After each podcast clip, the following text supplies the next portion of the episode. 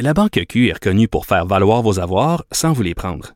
Mais quand vous pensez à votre premier compte bancaire, tu sais, dans le temps à l'école, vous faisiez vos dépôts avec vos scènes dans la petite enveloppe. Hmm, C'était bien beau. Mais avec le temps, ce vieux compte-là vous a coûté des milliers de dollars en frais, puis vous ne faites pas une scène d'intérêt. Avec la Banque Q, vous obtenez des intérêts élevés et aucun frais sur vos services bancaires courants. Autrement dit, ça fait pas mal plus de scènes dans votre enveloppe, ça. Banque Q, faites valoir vos avoirs. Visitez banqueq.ca pour en savoir plus. Cube Radio.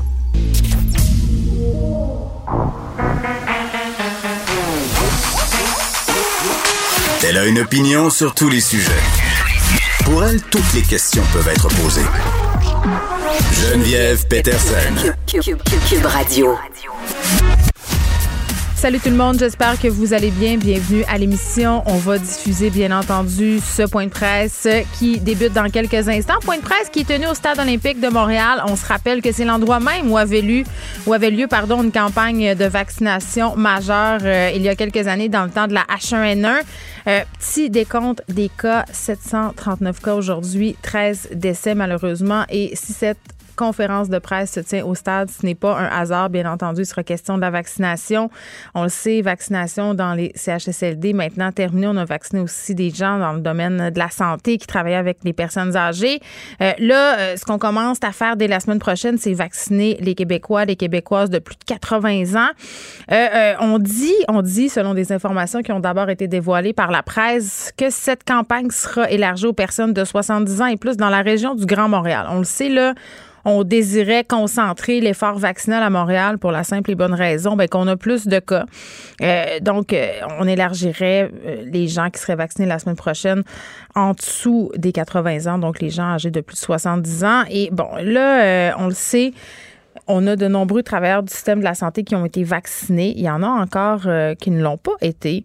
Hier, on discutait avec une personne qui travaille dans les RPA, RI aussi, où on, on se disait que ça serait peut-être une bonne idée aussi de vacciner les aidants naturels, de vacciner euh, tout le personnel de la santé. Puis au niveau des réticences, parce que ça a beaucoup circulé, là, ce qui semble être dit en ce moment, c'est que la plupart des gens euh, désirent être vaccinés, veulent le vaccin, surtout quand on sait que les variants sont là, euh, sont possiblement là pour rester et que le variant britannique, puis ça, on va en discuter un petit peu euh, plus tard à l'émission, là, serait peut-être celui en voie de remplacer la souche originale euh, de COVID-19.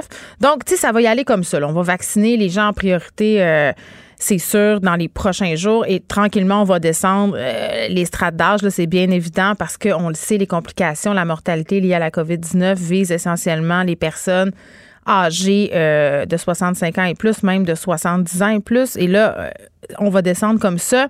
Et comment ça va fonctionner, puis on nous l'expliquera sans doute dans quelques instants, c'est euh, que les personnes autorisées à recevoir le vaccin pourront prendre un rendez-vous. Donc, vous pourrez prendre un rendez-vous par l'entremise d'un portail sur Internet qui s'appelle Clic Santé.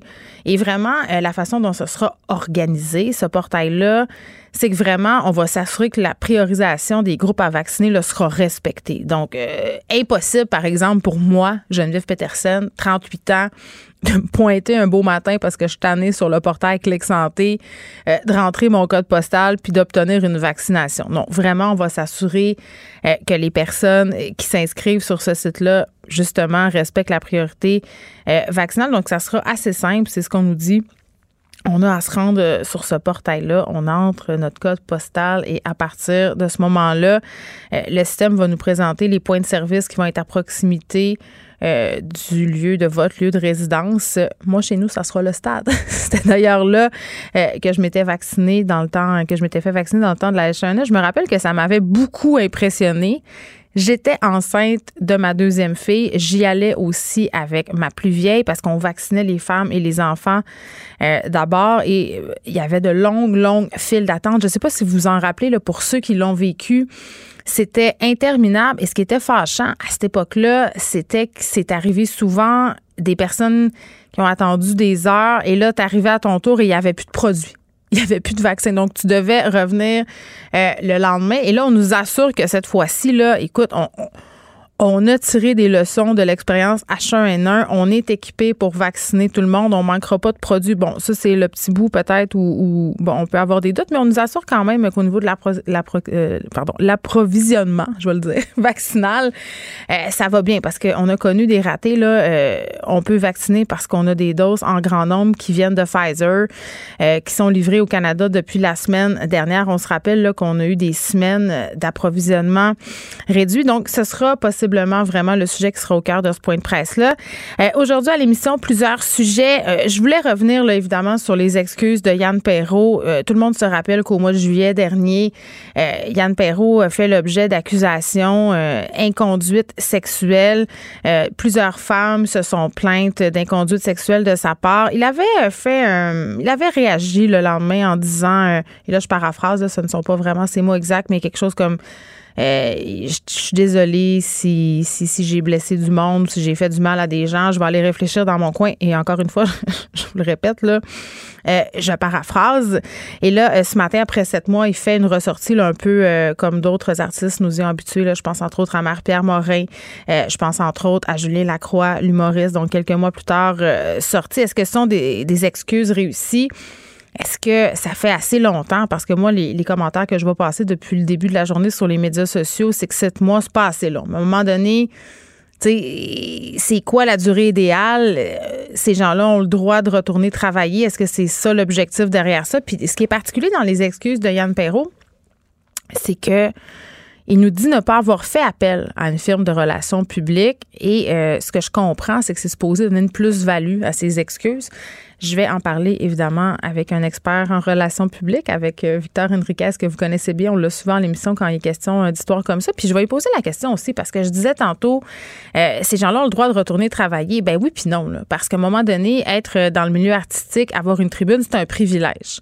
Quand tu es, au cœur d'une affaire d'inconduite sexuelle, puis j'élargis ça là, dans le sens que je parle pas nécessairement de M. Yann Perrault ici, euh, quand tu fais l'objet de dénonciations, d'accusations, euh, quand il y a des victimes qui portent plainte, euh, encore une fois, c'est pas le cas ici, là, mais on peut se poser la question si tu mérites de revenir. À un moment donné, tu peux aussi aller faire autre chose. C'est le public qui va prendre la décision, évidemment, mais à un moment donné, être une personnalité connue, c'est pas un droit.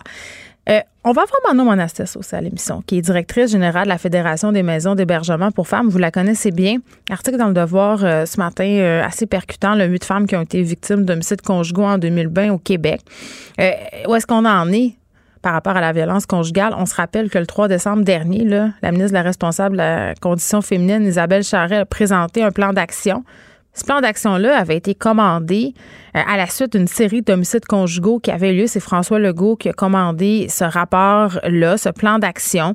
Et euh, c'était en décembre, là, ça fait pas si longtemps, mais quand même, deux mois se sont écoulés. On est le 23 février. Euh, on nous avait annoncé 14 nouvelles mesures pour lutter contre la violence conjugale. Est-ce qu'on... on n'a pas eu de nouvelles depuis. On n'a pas eu de nouvelles depuis. Et je sais pas qu'est-ce qu'a fait Mme Isabelle Charret, mais moi, j'aurais bien envie de lui poser la question. Je comprends que c'est la COVID, mais la question de la violence conjugale ne doit pas être mise de côté. C'est le dossier prioritaire en ce moment avec tout ce qui se passe. Il y a une volonté politique. Euh, les gens veulent que ça change. Euh, moi, j'ai bien envie de savoir qu'est-ce qui se passe et je suis certaine que les personnes à la tête de maisons d'hébergement aussi, là, notamment par rapport aux fameux bracelets électroniques. Euh, ça, c'est une idée qui a été évoquée. on veut mettre sur pied un programme, c'est-à-dire faire porter un un bracelet électronique pour empêcher les conjoints violents ou ex-conjoints violents qui posent un risque de s'approcher de leurs victimes. Parce qu'un 810, on l'a vu, ça suffit pas si tu décides de t'en prendre à la vie de quelqu'un, c'est pas parce qu'un juge va t'avoir ordonné de pas l'approcher que ça va t'en empêcher. Malheureusement, les nouvelles nous ont prouvé ça à plusieurs reprises euh, dans les derniers mois. Euh, mais bon, on met pas un bracelet électronique comme ça aux gens. le ministère de la Sécurité publique doit se pencher là-dessus, a le mandat de mener une étude de faisabilité sur l'implantation de ce type de technologie-là. Donc, on va revenir sur tout ça pendant l'émission. On va se demander aussi euh, si les autres annoncent, est-ce que Mme Monastis les a? On s'en va tout de suite au point de presse. comme ça. Une d'eau. Bonjour tout le monde. Ben écoutez, euh, je suis très content euh, d'être euh, au Stade olympique, qui va être un de nos grands centres de vaccination, comme vous pouvez le voir. Et je suis ici pour annoncer une grande nouvelle, une nouvelle qui est attendue depuis longtemps. Dès la semaine prochaine, la population en général va commencer à être vaccinée. Euh, vous pouvez pas savoir après un an euh, ce que ça me fait euh, d'être ici, puis enfin de se dire qu'après certains groupes, là, euh, entre autres les CHSLD puis le personnel, que là, on va passer à la population en général. Je vous explique un peu comment ça va fonctionner.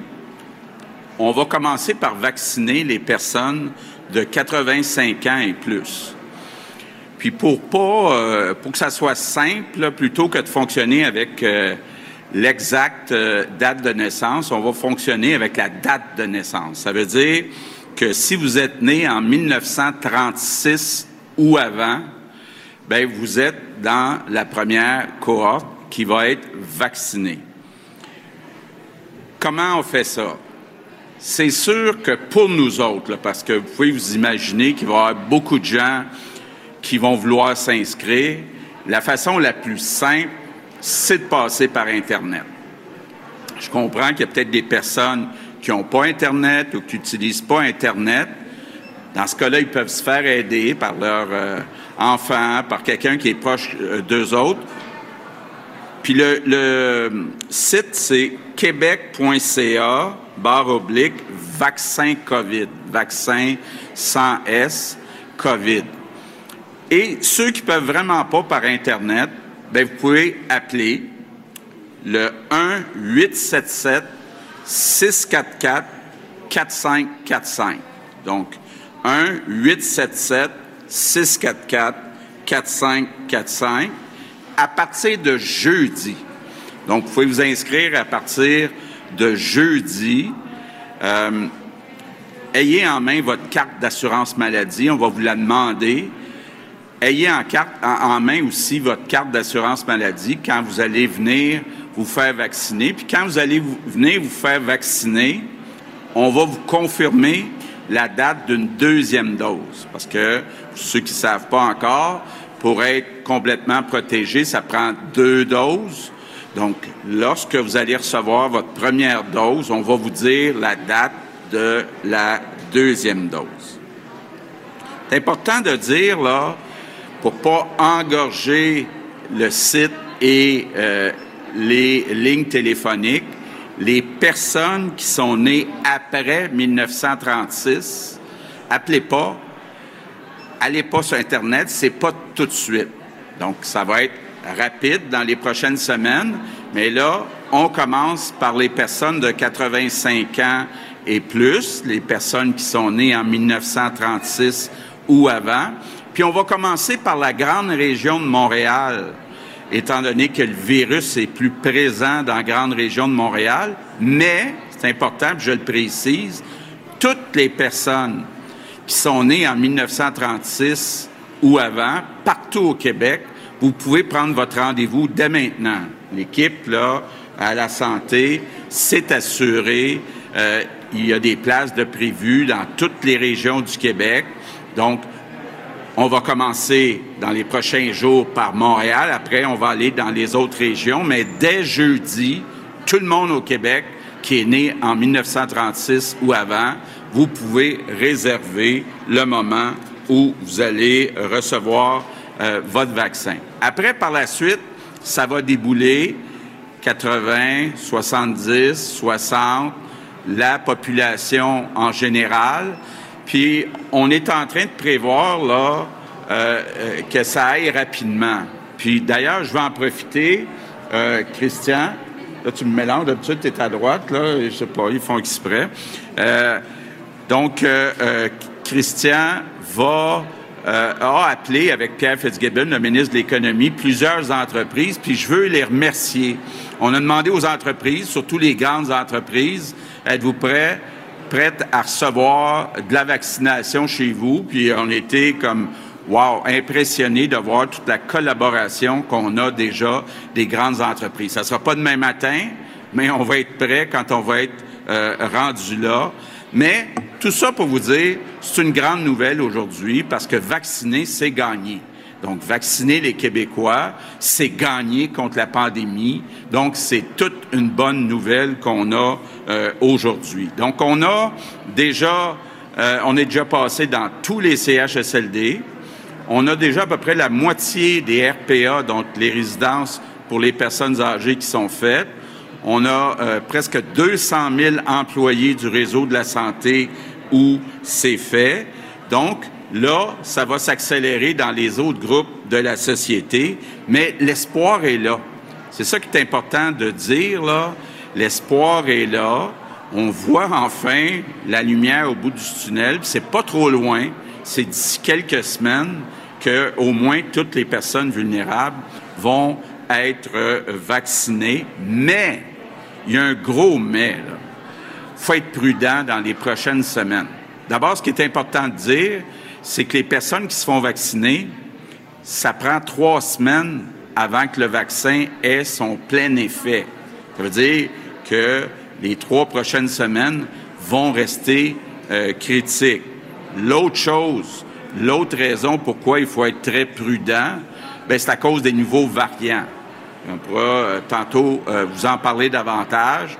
C'est sûr qu'au Québec, comme à peu près partout dans le monde, le nombre de nouveaux variants augmente euh, et c'est un variant qui est plus contagieux. Donc, c'est encore plus facile qu'avant de l'attraper.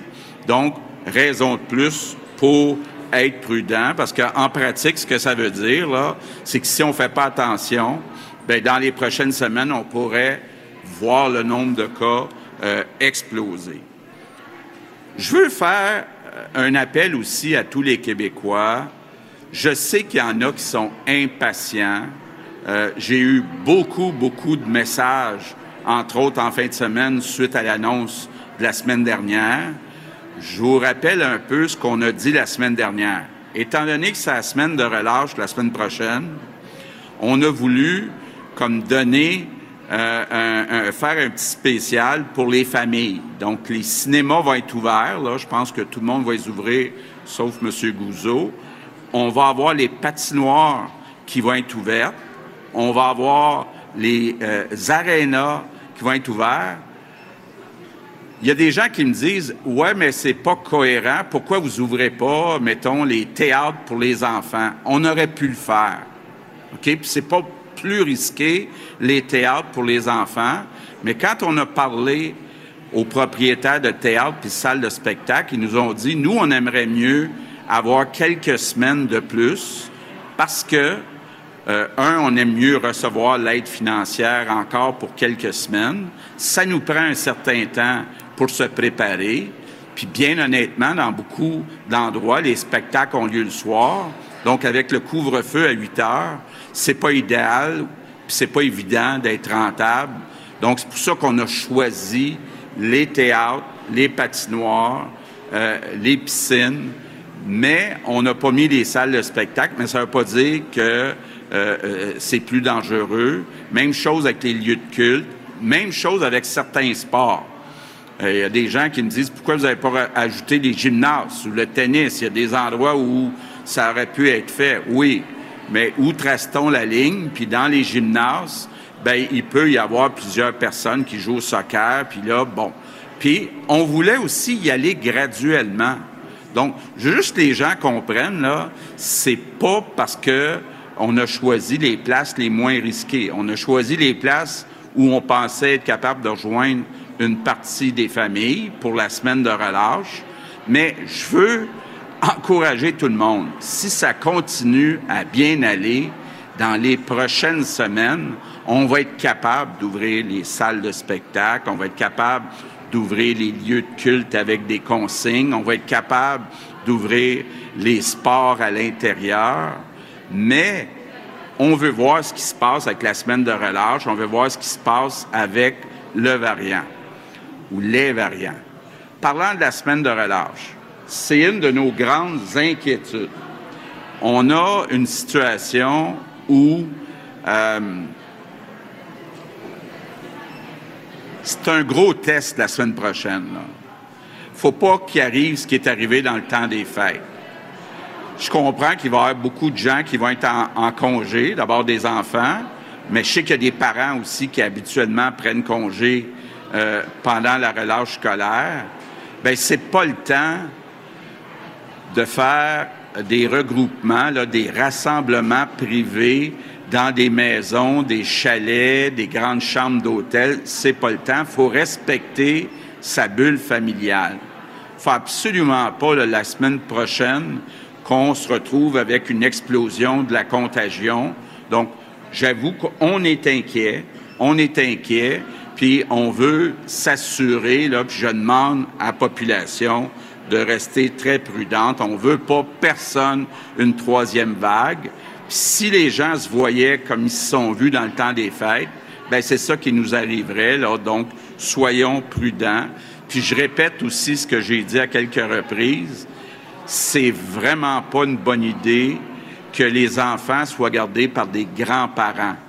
C'est dangereux, c'est contagieux, le virus, et les euh, grands-parents, la plupart, sont très à risque. Donc, je termine en vous disant merci encore une fois. Merci pour les efforts que vous avez faits depuis presque un an. Et je comprends qu'il y a certaines personnes qui trouvent qu'on est trop prudent. Puis effectivement, au Québec, quand on se compare, dans la majorité des cas, on était plus prudent qu'ailleurs. Mais moi, je suis convaincu qu'à cause de ça, on a sauvé des vies. Donc, il y a eu euh, des vies qui ont été sauvées parce qu'on a été plus prudent. Donc, c'est quand même pas rien. Puis, il reste quelques semaines. Je vous demande encore un dernier effort au cours des prochaines semaines. Donc, lâchez pas. Je compte sur vous. Merci à tous les Québécois. Hey, ça fait longtemps qu'on attendait cette annonce-là de vaccination dans la population générale. Monsieur Legault, qui était visiblement ému, là, pour vrai, euh, euh, rarement je l'ai vu comme ça, avait l'air très, très, très touché d'annoncer euh, cette campagne de vaccination qui débute dès la semaine prochaine. D'ailleurs, dès jeudi, on va pouvoir prendre rendez-vous, mais seulement si on est né avant 1936. On commence cette vaccination pour la population âgée de 85 ans et plus. Donc, tantôt, je disais 80. Euh, non, c'est finalement 85 ans. On va commencer par Montréal, mais toutes les personnes qui sont nées en 1936 et moins, là, partout au Québec, vous pourrez prendre rendez-vous à partir de jeudi euh, et ça se fera sur Internet. Et là, c'est là où peut-être j'avais un petit bémol. Euh, puis là, loin de moi, l'idée de vouloir faire de l'angisme, là, tellement pas. Mais ça se peut. Hein? Ça se peut si une personne a plus de 85 ans, ben Internet, c'est moins à l'aise. ça se peut que ça soit un petit peu compliqué. Monsieur Legault qui dit faites-vous aider par vos enfants, euh, mais pas en personne pas en personne. Faites ça au téléphone. Donc, je vois déjà les appels. Faut essayer faut que je paye, ça marche pas. tu euh, euh, ça va être compliqué, mais il y a un numéro de téléphone. Si on n'est pas capable de prendre rendez-vous par Internet, par ce fameux site dont je vous parlais tantôt, Clic Santé, c'est le 877 644 45 45 donc possibilité de s'inscrire à partir de jeudi. Euh, puis ça va s'accélérer la vaccination dans les autres groupes là, il faut être patient. On vous rappelle la promesse de M. Trudeau hein? tous les Canadiens, tous les Canadiennes seront vaccinés d'ici la fin septembre, mais vraiment M. Legault euh, insiste sur la prudence. Il faut être prudent il ne faut pas qu'on voit une flambée des cas après la semaine de relâche. Donc, vraiment, demande aux gens d'être disciplinés. C'est pas le temps de se rassembler. À Noël, on a vu ce que ça a donné. Là. On n'a pas écouté. On a fait des parties, on s'est vu, on a pris des marches un peu trop proches, on a vu une augmentation quand même massive des cas. Euh, puis par rapport à la vaccination, moi j'aurais bien envie de dire qu'il faudrait peut-être vacciner les gens dans les écoles, les élèves les professeurs. Parce qu'on le sait, c'est un vecteur de contamination, surtout avec les nouveaux variants qui se sont invités dans le dans le melting pot. Là. Euh, on mélange tout ça, puis écoute, euh, moi j'irais vraiment avec une vaccination euh, dans les écoles. parce que ça va prendre ça, peut-être que la population plus jeune qui fréquente l'école, ça serait pertinent de les vacciner avant, par exemple, nous, les travailleurs, parce que indubitablement, ça va vraiment avoir des répercussions là, sur la contagion en général. Vous écoutez Geneviève Peterson. Cube Radio. Bon, là, c'est la période de questions. M. Legault, euh, M. Arruda, M. Dubé qui vont se faire questionner. S'il y a des choses importantes, là, euh, j'y reviendrai. On va vous les dire. Et évidemment, on va revenir sur tout ce qui s'est dit là, pendant le point de presse avec Vincent Dessoureau à la fin de l'émission. Là, on est avec Nicole Gibault. Salut, Nicole. Bonjour Geneviève. Bon, quand même, on a eu des bonnes nouvelles. On va se faire vacciner, Ben mais oui, pas nous. ben. On n'est pas né, on n'est pas né euh, avant 1936. Euh, bon, on se parle de la quarantaine obligatoire euh, dans les hôtels. Ça débutait hier. Euh, C'est déjà contesté. Là. Il y a des groupes. Ah oui, oui, oui. Oui, il y a des groupes euh, qui dénoncent ces mesures, qui disent que ça manque de compassion, disent que c'est élitiste. Un groupe de citoyens qui s'adresse aux tribunaux pour faire suspendre la quarantaine obligatoire, permettre aux familles des voyageurs de se rassembler pour des motifs humanitaires. C'est une demande qui est, si on veut, euh, menée par Faces of Advocacy. Euh, ce qu'on sac à la réunion des familles canadiennes, euh, on juge ça incon- inconstitutionnel, Nicole. Mais moi, j'ai une question tout de suite en partant, là, puis peut-être tu as la réponse, mais moi, je pensais là, euh, que la quarantaine, c'était pour les voyages, les voyages non essentiels. Et pour des, puis qu'on faisait du cas par cas là, pour les voyages essentiels. Puis les questions humanitaires, évidemment, doivent être des exceptions, justement. Les gens doivent pouvoir circuler euh, pour ces raisons-là sans être punis, entre guillemets.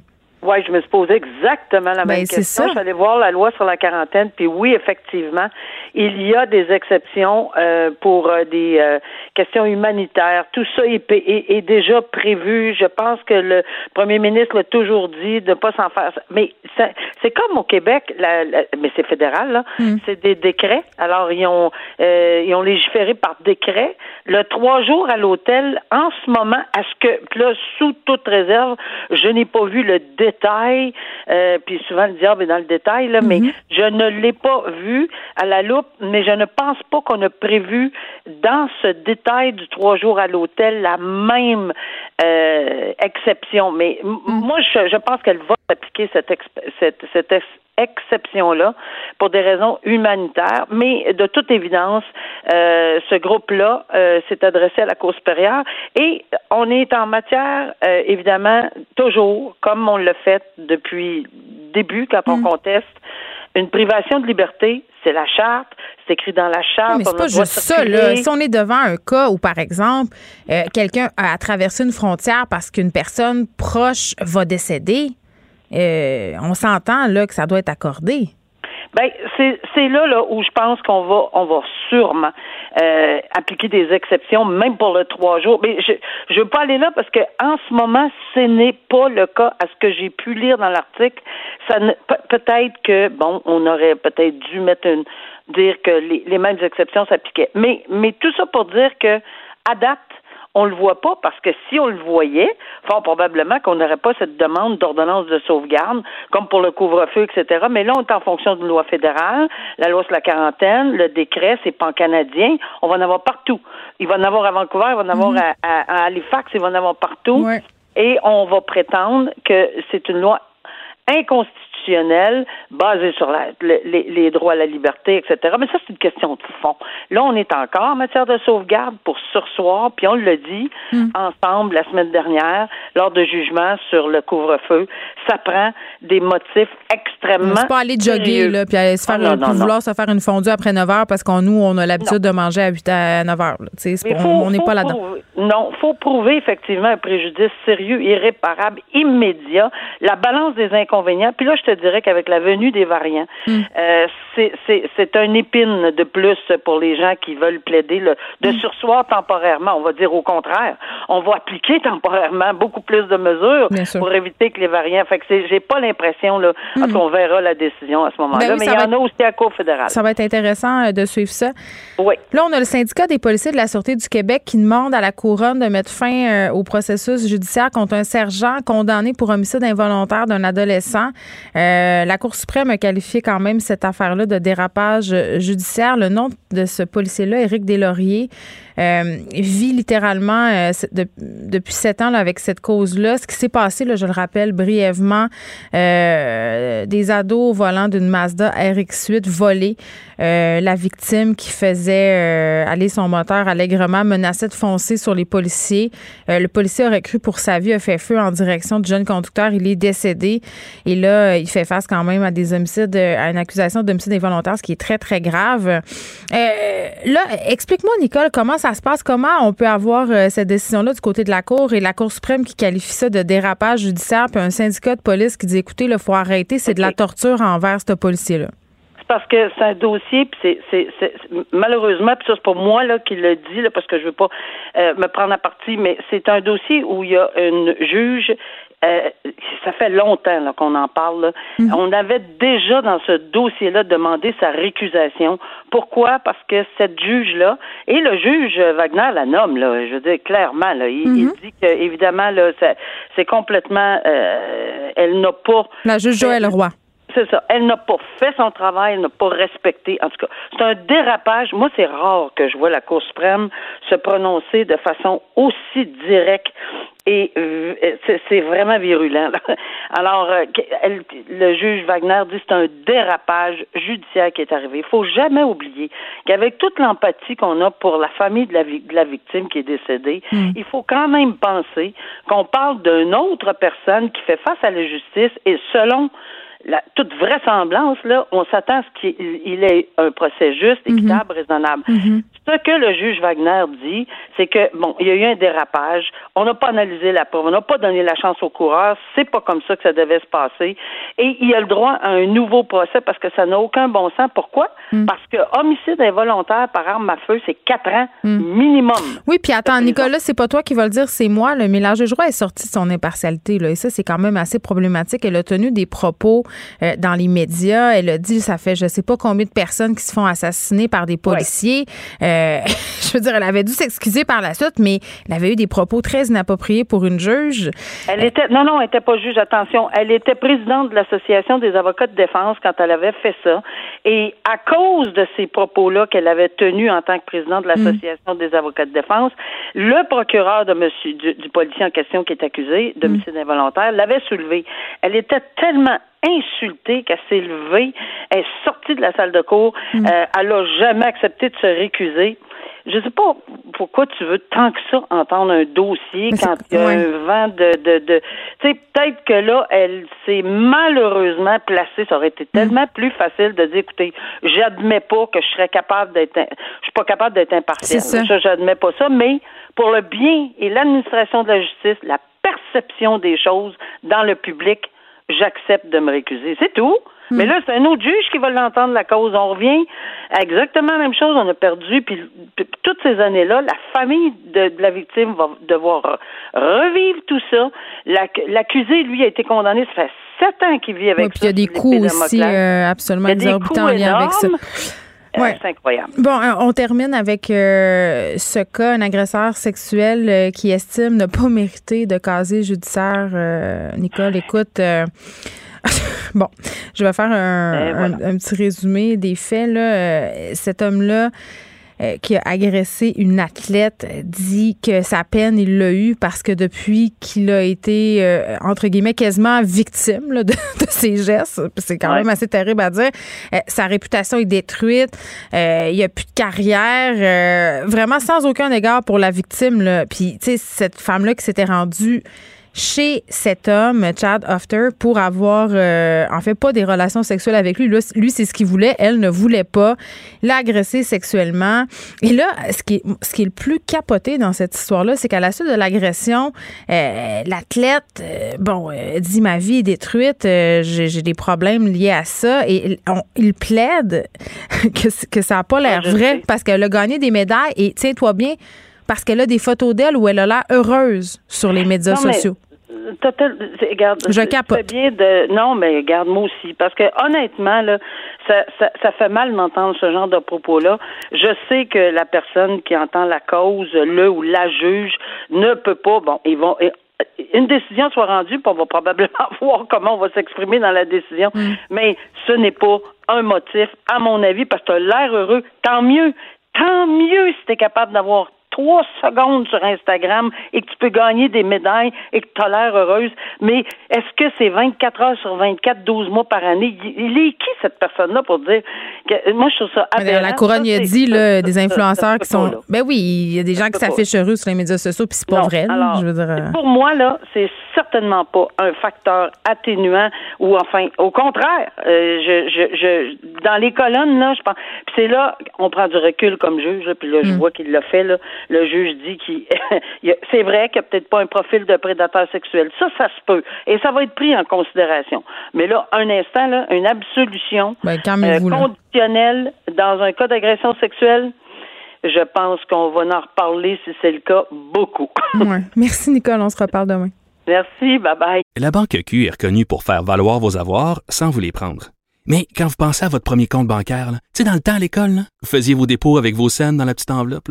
Hmm, c'était bien beau. Mais avec le temps, à ce compte-là vous a coûté des milliers de dollars en frais, puis vous ne faites pas une scène d'intérêt. Avec la Banque Q, vous obtenez des intérêts élevés et aucun frais sur vos services bancaires courants. Autrement dit, ça fait pas mal plus de scènes dans votre enveloppe, ça. Banque Q. Faites valoir vos avoirs. Visitez banqueq.ca pour en savoir plus. Joignez-vous à la discussion. Appelez ou textez le 187 Cube Radio 1877 827 2346. Hello. La période de questions qui se poursuit, on a Christian Dubé qui, a été interrogé euh, notamment sur euh, le fait de vacciner des personnes vulnérables, des personnes âgées, 85 ans et plus au stade olympique quand même, des personnes qui ont des problèmes de santé, est-ce qu'ils vont pouvoir se déplacer? C'est vrai que euh, la question se pose quand même, là, à 85 ans, aller au stade olympique, je sais pas, est-ce que tu as encore ta voiture? Peut-être pas. Prendre le transport en commun, c'est risqué. Les taxis, donc il y a des gens qui devront aller avec leurs proches pour se faire vacciner. Christian Dubé qui dit on va faire appel aux organismes communautaires euh, pour les gens plus isolés parce que à cause des conditions dans lesquelles on doit garder le vaccin, le Pfizer, ce vaccin qui doit être gardé au froid, on le sait là, c'est pas évident, on peut pas aller vacciner les gens à la maison. Euh, peut-être qu'on pourrait aller avec le vaccin d'AstraZeneca, euh, mais avec Pfizer pour le moment, c'est pas possible. C'est ce qu'a répondu Monsieur Dubé. Il nous a dit aussi que le gouvernement va nous tenir au courant quant au processus, avertir les prochains groupes qui pourront se faire vacciner. dit qu'on pourra vacciner les 85 ans et plus en dedans de deux semaines. Euh, on est avec Benoît Barbeau, qui est virologue et professeur au département des sciences biologiques de l'Université du Québec à Montréal. On va faire un retour sur ce point de presse, mais c'est aussi évidemment pour parler de vaccination et de troisième vague. Monsieur Barbeau, bonjour. Bonjour, Mme Professeur. Bon, est-ce qu'on peut se dire qu'aujourd'hui, quand même, c'est une bonne nouvelle? Monsieur Legault avait l'air fort euh, ému de nous annoncer que la campagne vaccinale dans la population allait débuter, là, éminemment. Euh, il y a un avant puis un après, là. Ben, c'est certain quand même que c'est une bonne nouvelle. Euh, finalement, euh, je crois qu'on l'attendait depuis longtemps, ben depuis longtemps, dire, ben, depuis trop longtemps, je pourrais dire. Euh, finalement, on reçoit les doses vaccinales, et donc mm. le gouvernement était évidemment dépendant de la réception de ces doses, et, et là, on peut aller de l'avant. Maintenant, la question est à savoir un peu quels sont les la, la population qui va être priorisée, on doit garder encore euh, une orientation vers les gens plus vulnérables, donc mm. les personnes plus âgées. L'autre point qui est important, c'est qu'on voit déjà, du moins dans les CHSLD, que les campagnes vaccinales ont eu un effet, un impact positif. que je crois qu'il y a aussi une, genre de continuum, donc il y a un momentum qu'on voit, qu'on peut apprécier qui devrait aussi, j'espère, envoyer un message clair au niveau des, chez les, au niveau des Québécois de dire que le, vaccin a déjà fait ses preuves. On a vu quand même qu'il y a eu des exceptions, mais dans l'ensemble, ça fonctionne très, très bien. Mm. Alors, en ce moment, on voit que les, entreprises sont capables de fournir les doses vaccinales et puis là que le gouvernement québécois, en effet, se positionne avec des centres de vaccination qui sont plus massifs et qui sont prêts justement à, distribuer les vaccins. Le petit point que je vais rajouter, c'est qu'en ce moment, Pfizer aussi est en train de réévaluer si leur vaccin ne pourrait pas être conservé à des températures moins moins problématiques. Donc, initialement, lorsqu'il avait sorti le, fameux vaccin, on parlait de moins 80, c'est quand même une, on pourrait dire une entreposage. Ouais. Tu mets pas ça avec un ice pack dans une boîte à lunch. Exactement. Mais là, je, crois qu'ils sont aperçus que Moderna était, faisait beaucoup mieux. Et puis donc, le, faisait en sorte que le Moderna semblait être beaucoup plus vendeur dans ce sens-là. Hmm. Et euh, ils semblent ils semblent faire des évaluations pour voir si leur vaccin pourrait aussi être entreposé à des températures beaucoup moins froides. Et en ce moment, on croit, en, ce qu'on entend, c'est que ça semble être le cas. Alors, Pfizer pourrait revenir sur leurs recommandations, éventuellement nous permettre justement de, de conserver le vaccin à des températures plus appropriées, ce qui devrait aussi permettre de, mm. de distribuer le vaccin plus facilement à des endroits euh, spécifiques autres que ceux vraiment qui sont centrales. Une question pour vous, M. Barbeau. évidemment, je comprends qu'on veuille vacciner les, populations, les gens plus vulnérables, les personnes âgées, parce que statistiquement, euh, plus de chances de complications. Or, euh, maintenant, on sait là, que les écoles sont un vecteur de contamination très, très grand. Est-ce que ça serait pas une bonne idée de vacciner les écoliers, les professeurs, le personnel? Bien, c'est sûr. Écoutez, je crois quand même que si on regarde proportionnellement, les personnes âgées demeurent ceux qui sont les plus vulnérables. Donc, il faut y aller aussi en termes de vulnérabilité. Mais après, après eux autres. Oui, c'est ça. Oui, bon, alors après eux, en effet, je crois que stratégiquement, vous devriez miser aussi sur les endroits où que les on permet encore des interactions personne à personne, que ce soit, comme vous dites, dans les milieux scolaires. Euh, plus particulièrement probablement les employés. Les enfants, c'est euh, en effet, c'est un, bon point également. Mais lorsque vous permettez et vous accentuez les les, les euh, justement l'école, l'enseignement mm-hmm. présentiel, et bien là, comme vous le dites, en effet, vous êtes plus assujetti à ce qu'il y ait des éclosions. Et puis ça, en effet, une fois que vous aurez vraiment en guillemets, réglé ou, distribuer le vaccin aux personnes, aux, à population vulnérable, je crois que ça, ça devrait vraiment être considéré. Ça, en effet, depuis le, début, je pense qu'on en parle, et puis ça devrait sûrement être pris en considération et même priorisé, parce qu'en effet, c'est ces gens-là côtoient les enfants. Les enfants ont une certaine compréhension des mesures, mais n'empêche qu'ils n'ont pas exactement le même recul. Alors, puis on pas, ben c'est ça. On, on, entend parler des variants. Alors, tout ça fait en sorte que ça pourrait basculer dans un sens et puis euh, les milieux scolaires devraient être vraiment considérés. Au niveau de la prise de décision, on le sait, des ados de 13-14 ans, euh, que ça fait des mois qu'on les empêche de faire certaines affaires. À un moment donné, ils craquent puis ils font une exception, puis cette exception-là peut avoir des mm. conséquences. Euh, les variants sont là pour rester. Euh, là, on pouvait lire euh, ce matin que le variant britannique, selon plusieurs experts, allait possiblement remplacer, selon eux, la, souche originale de la COVID-19. Qu'est-ce que vous en pensez de ça? Ben, on, voit que ce variant-là se distribue un peu partout. il a pris vraiment le dessus d'assaut les, différents pays européens. donc, et puis, sans pour autant laisser laisser tomber celui d'Afrique du Sud quand même qui demeure important, mais en ce moment, celui du Royaume-Uni vraiment a, quand même eu euh, et devient plus prévalent à travers euh, l'échelle mondiale. Mm. Et c'est tout simplement parce que, dans le fond, il y a exactement la bonne combinaison qui lui permet de mieux se transmettre. Et puis, vous savez, un virus évolue, puis il y en a qui vont prendre des choix. Maintenant, ce qu'il faut comprendre, c'est que les virus changent, modifient. Ce virus-là va changer, modifier, muter mais il y a certaines limitations du nombre de mutations, du nombre de changements qui va lui être bénéfique. Alors, je veux dire, il y a quand même. Vous voulez dire qu'il peut s'affaiblir euh, en mutant. Exactement. Ben, c'est ça. Oui, tout à fait. Tout à fait. En fait, on n'entend pas parler parce que ces virus-là sont éliminés. Donc, si un virus mute pour être moins efficace ou tout simplement non infectieux, eh bien, on n'entendra plus jamais parler. Donc, ça arrive et puis c'est hmm. Situation qui est normale. Mais celui qu'on voit, c'est celui qui est le plus prévalent, qui a réussi à se transmettre plus efficacement mm. et pourra en effet prendre le dessus. En terminant, M. Barbeau, là, euh, certains parlent d'une troisième vague, la vaccination euh, débute. Est-ce que vous pensez qu'on va être en mesure euh, d'éviter une situation catastrophique, comme par exemple un reconfinement, si on se comporte bien là, pendant la relâche? Combiné au vaccin, est-ce que ça va bien aller? Je, sais qu'on se laisse sur une note positive. Vous avez tout à fait raison et je crois que c'est le message qu'il faut passer. On est très heureux de voir que les doses vaccinales sont là. C'est un vaccin aussi qui est efficace contre le variant du Royaume-Uni. En tout cas, les, les, études le démontrent. Mais il faut absolument suivre les mesures et garder justement d'être restrictif le plus possible, éviter d'être en contact, puis donc de conserver justement nos bonnes habitudes. Mm. Parce que si on peut miser sur des, restrictions similaires, ce à quoi on s'est habitué depuis plusieurs semaines, et que la campagne vaccinale se met à très bien rouler, eh bien, ces deux mesures-là, ces deux approches-là vont nous rendre justement service, elles vont nous mm. permettre d'arriver à une situation beaucoup plus favorable dans les prochains mois et pourquoi pas à, l'été. Ah oui, parce qu'on oui, on a hâte à cet été puis ça nous tente pas de se rencabaner. Benoît Barbeau, merci, qui est virologue et professeur au département sciences biologiques de l'Université du Québec à Montréal. La Banque Q est reconnue pour faire valoir vos avoirs sans vous les prendre. Mais quand vous pensez à votre premier compte bancaire, tu sais, dans le temps à l'école, vous faisiez vos dépôts avec vos scènes dans la petite enveloppe. Hmm, c'était bien beau. Mais avec le temps, ce vieux compte-là vous a coûté des milliers de dollars en frais, puis vous ne faites pas une scène d'intérêt. Avec la banque Q, vous obtenez des intérêts élevés et aucun frais sur vos services bancaires courants. Autrement dit, ça fait pas mal plus de scènes dans votre enveloppe, ça. Banque Q, faites valoir vos avoirs. Visitez banqueq.ca pour en savoir plus. Pour elle, une question sans réponse n'est pas une réponse. Geneviève Peterson. Cube Radio.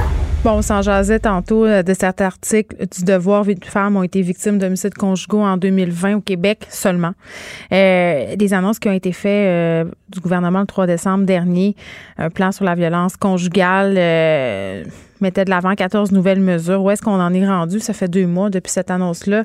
on va parler avec Manon Monastès, qui est directrice générale de la Fédération des maisons d'hébergement pour femmes. Madame Monastès, bonjour. Bonjour. Bon, je pense que c'était quand même euh, une très bonne nouvelle le 3 décembre dernier que ces 14 mesures annoncées euh, dans le plan d'action d'Isabelle Charret, un plan d'action qui avait été commandé par François Legault l'an dernier à la suite d'une série d'homicides conjugaux euh, qui ont défrayé la manchette. Est-ce que vous avez des nouvelles de ces mesures-là depuis, Madame Monastis? Ben écoutez, il y avait des mesures euh, qui étaient quand même euh, entamées euh, sur le fait, bon, il y a des espèces de cellules de crise là qui se réunissent mm quand il y a une, possibilité d'homicide. Alors plusieurs de ces mesures-là sont quand même entamées, mais on attend toujours de voir quel est le plan de travail pour l'actualisation de ces mesures. Ben euh, oui, puis les histoires continuent d'arriver. C'est ça qui est désolant. Là, on a une autre histoire euh, de femme, une mère de famille de coup de joie qui aurait été tuée par son ex-conjoint violent. Euh, deux semaines, deux semaines après qu'il eût été libéré sous caution, la poursuite s'objectait. Il avait brisé ses conditions, ses ordonnances de non-contact à plusieurs reprises. Cette femme-là qui avait quatre enfants. Euh, vous avez parlé de cet événement-là dans les médias, Madame Monastès, comme la chronique d'une mort annoncée. Oui, tout à fait. Euh, malheureusement, hein, c'est une douzaine de femmes euh, qui meurent au Québec des mains de leur conjoint ou de leur hmm. ex-conjoint. Euh, et nous, la fédération, on avait poussé, ça a pris dix ans avant qu'un comité d'experts avec le coroner en chef se penche sur justement de faire une analyse, de disséquer les homicides pour vraiment voir quels sont les facteurs, euh, les facteurs, puis où est-ce qu'il y a eu des manquements. Et puis dans le premier rapport qui est sorti aussi euh, juste euh, avant les fêtes, on voit dans notre rapport qu'il y a quand même dans les les dix les dix situations d'homicide qui ont coûté la vie à 19 mm. personnes, on voit qu'il y a plus que 20 facteurs de risque qui n'ont pas été bien évalués ou pris en compte. Oui, il y a des signaux. Il y a des signaux qui sont là et qui sont, qui sont mal compris, ignorés. Et mal évalués mal évalués. Et on le voit avec la dernière situation. Euh, tout ça, le fait que monsieur a déjà exercé de la violence, euh, qui a été condamné, mm. et que là, tout à coup, il est relâché, euh, ça fait partie des facteurs de risque très importants. Alors, euh, mm. Euh ben, la séparation aussi. on le voit, mm. les homicides après homicides, il y a quand même des tendances qui euh, qui se, se, se, qui continuent, qui se reflètent tota-, constamment. Et, euh, et ça prend vraiment, comme dans le rapport, euh, au niveau des recommandations, ça prend une meilleure, euh, une meilleure connaissance des facteurs de risque. Ça, ça va de la, la séparation récente, la perte d'emprise sur la victime, le harcèlement, euh, des antécédents de violence, que ce soit à l'intérieur de la famille, des antécédents de violence conjugale. Comme je vous dis, là, on a 20 facteurs qu'on a répertoriés. Mm. Euh, qui, dans les dix euh, situations d'homicide qu'on a étudiées, qui n'ont pas été pris en compte ou peu en compte, alors et, mal évalué. Donc, ça prend vraiment une formation pour évaluer. Est-ce qu'on prend assez au sérieux la question de la violence post-séparation? Ben, je crois qu'il y a beaucoup de travail à faire là-dessus. Justement, c'est un facteur de risque mm. imminent quand on parle, je viens de vous le dire, la séparation récente, là, sur les 10 cas qu'on étudie, mm. c'est 8 cas sur 10 où il y avait eu une séparation euh, récente mm. qui s'est soldée par un homicide. C'est la période, euh, quand il y a séparation, c'est la période la plus à risque d'homicide pour une période de six mois. C'est une période extrêmement critique euh, après la séparation. Le fameux bracelet électronique, là, euh, pour empêcher les conjoints ou ex-conjoints violents qui posent un risque de s'approcher de leur victime, euh, mystère public qui évalue en ce moment la faisabilité de tout ça, euh, est-ce que ça pourrait sauver des vies?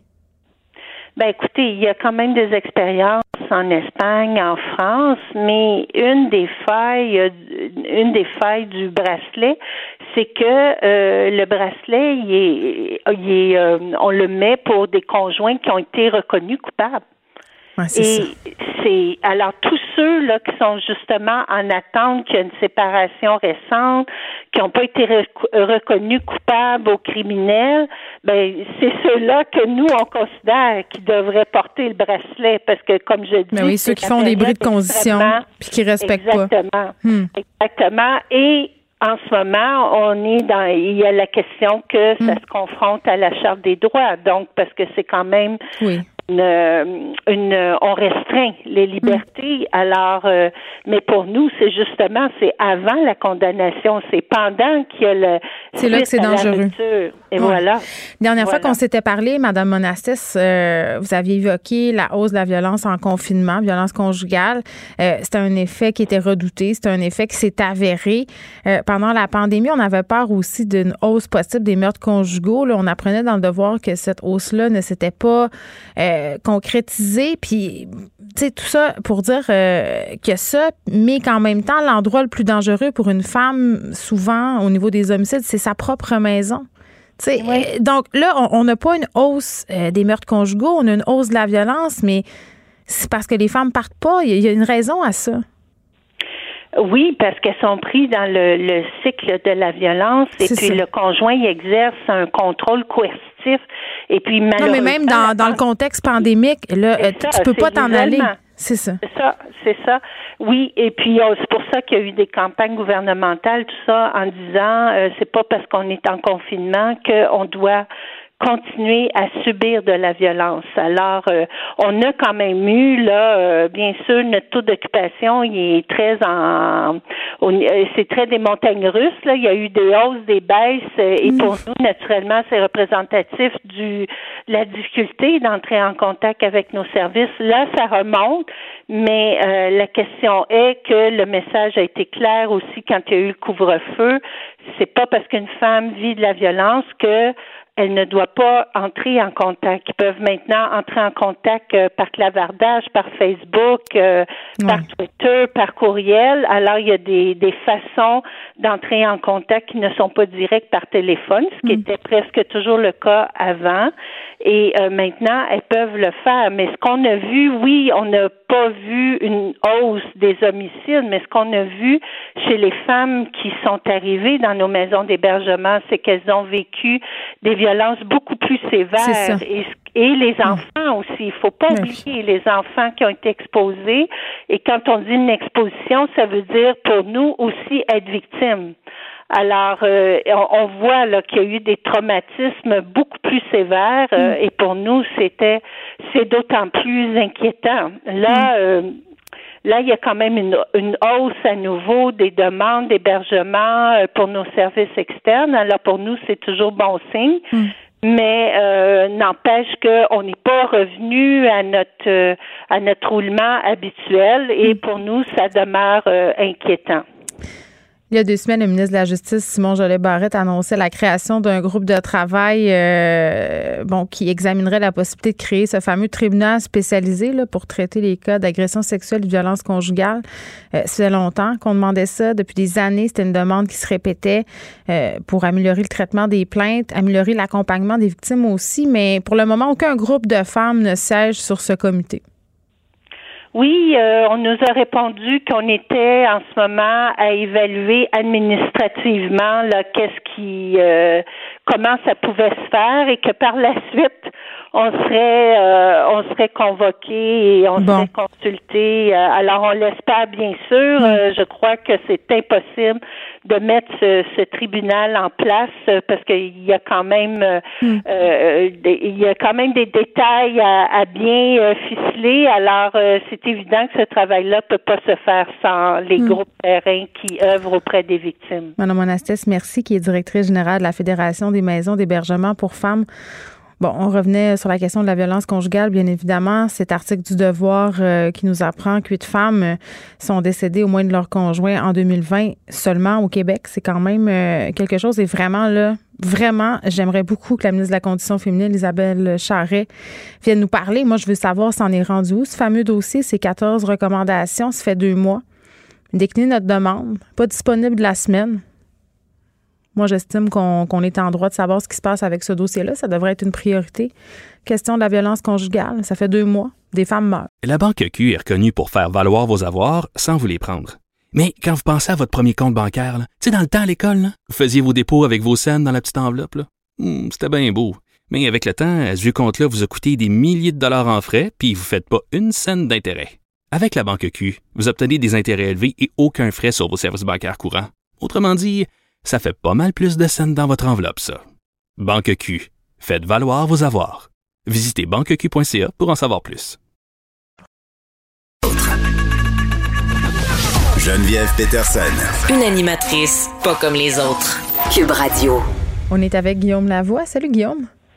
Bonjour Geneviève. Écoute, il se passe euh, des choses aujourd'hui. La première, Joe Biden qui va s'entretenir avec Justin Trudeau, euh, peut-être en FaceTime, quand sais-je, aux alentours de 17 h. Oui, et, et c'est une première. En fait, c'est une fausse première, mais la diplomatie est faite de symboles. Alors, un des symboles auxquels le Canada tient euh, comme la prunelle de ses yeux, c'est d'être le premier leader étranger rencontré par un nouveau président. Et normalement, on a toujours tenu, même si Évidemment, là, sur l'échiquier mondial, on n'a plus le poids qu'on avait. Alors là, évidemment, ça va, ça, va se faire. Ben là, je m'excuse, là, mais il y a d'autres, il y a d'autres joueurs plus costauds, euh, que ce soit la Chine, l'Allemagne ou d'autres. Alors là, clairement, on a réussi notre coup, même que ce sera virtuel. Et c'est une opportunité quand même assez extraordinaire parce que c'est mm-hmm. dans les relations bilatérales les plus complètes, il y a la, il y a la canado-américaine. C'est tous les enjeux sur tous les aspects de toutes les natures. Et vraiment, là, on est quelque part doublement chanceux parce que le président des États-Unis, Joe Biden, il connaît très bien le Canada. D'ailleurs, pour la petite histoire, quand lui était élu, c'était un autre Trudeau qui était premier ministre. Alors, ça vous dit à quel point ça fait longtemps qu'il est dans le décor. Et Joe Biden, lui, c'était beaucoup les relations extérieures. Donc, c'est quelqu'un qui connaît à la fois très bien Justin Trudeau, mais surtout qui connaît très bien le Canada, sa structure, ses enjeux. Et ça, c'est un avantage important. D'ailleurs, Brian Mulroney le disait magnifiquement. Un des enjeux, une des priorités, le cardinal d'un premier ministre du Canada, c'est est-ce que quand quelque chose tombe sur le bureau du président des États-Unis, est-ce qu'il va avoir le réflexe de se dire comment ça va affecter ma relation avec le Canada? Hmm. Alors, c'est un peu ça l'avantage ici. Et il y a un retour un peu à la normale avec le style Biden. C'est on sera certainement pas d'accord sur tout. Il va y avoir des enjeux très importants, mais ça va être dans l'ordre du prévisible. Joe Biden et la manière dont il va conduire la politique étrangère, c'est des choses qu'on va voir venir de loin. Et Biden l'a encore annoncé, là, il veut faire ça avec d'autres, avec des alliés. Alors, on va être dans un, environnement, euh, je dirais, rationnel et prévisible, puis nos désaccords, ça va faire il va y en avoir plusieurs.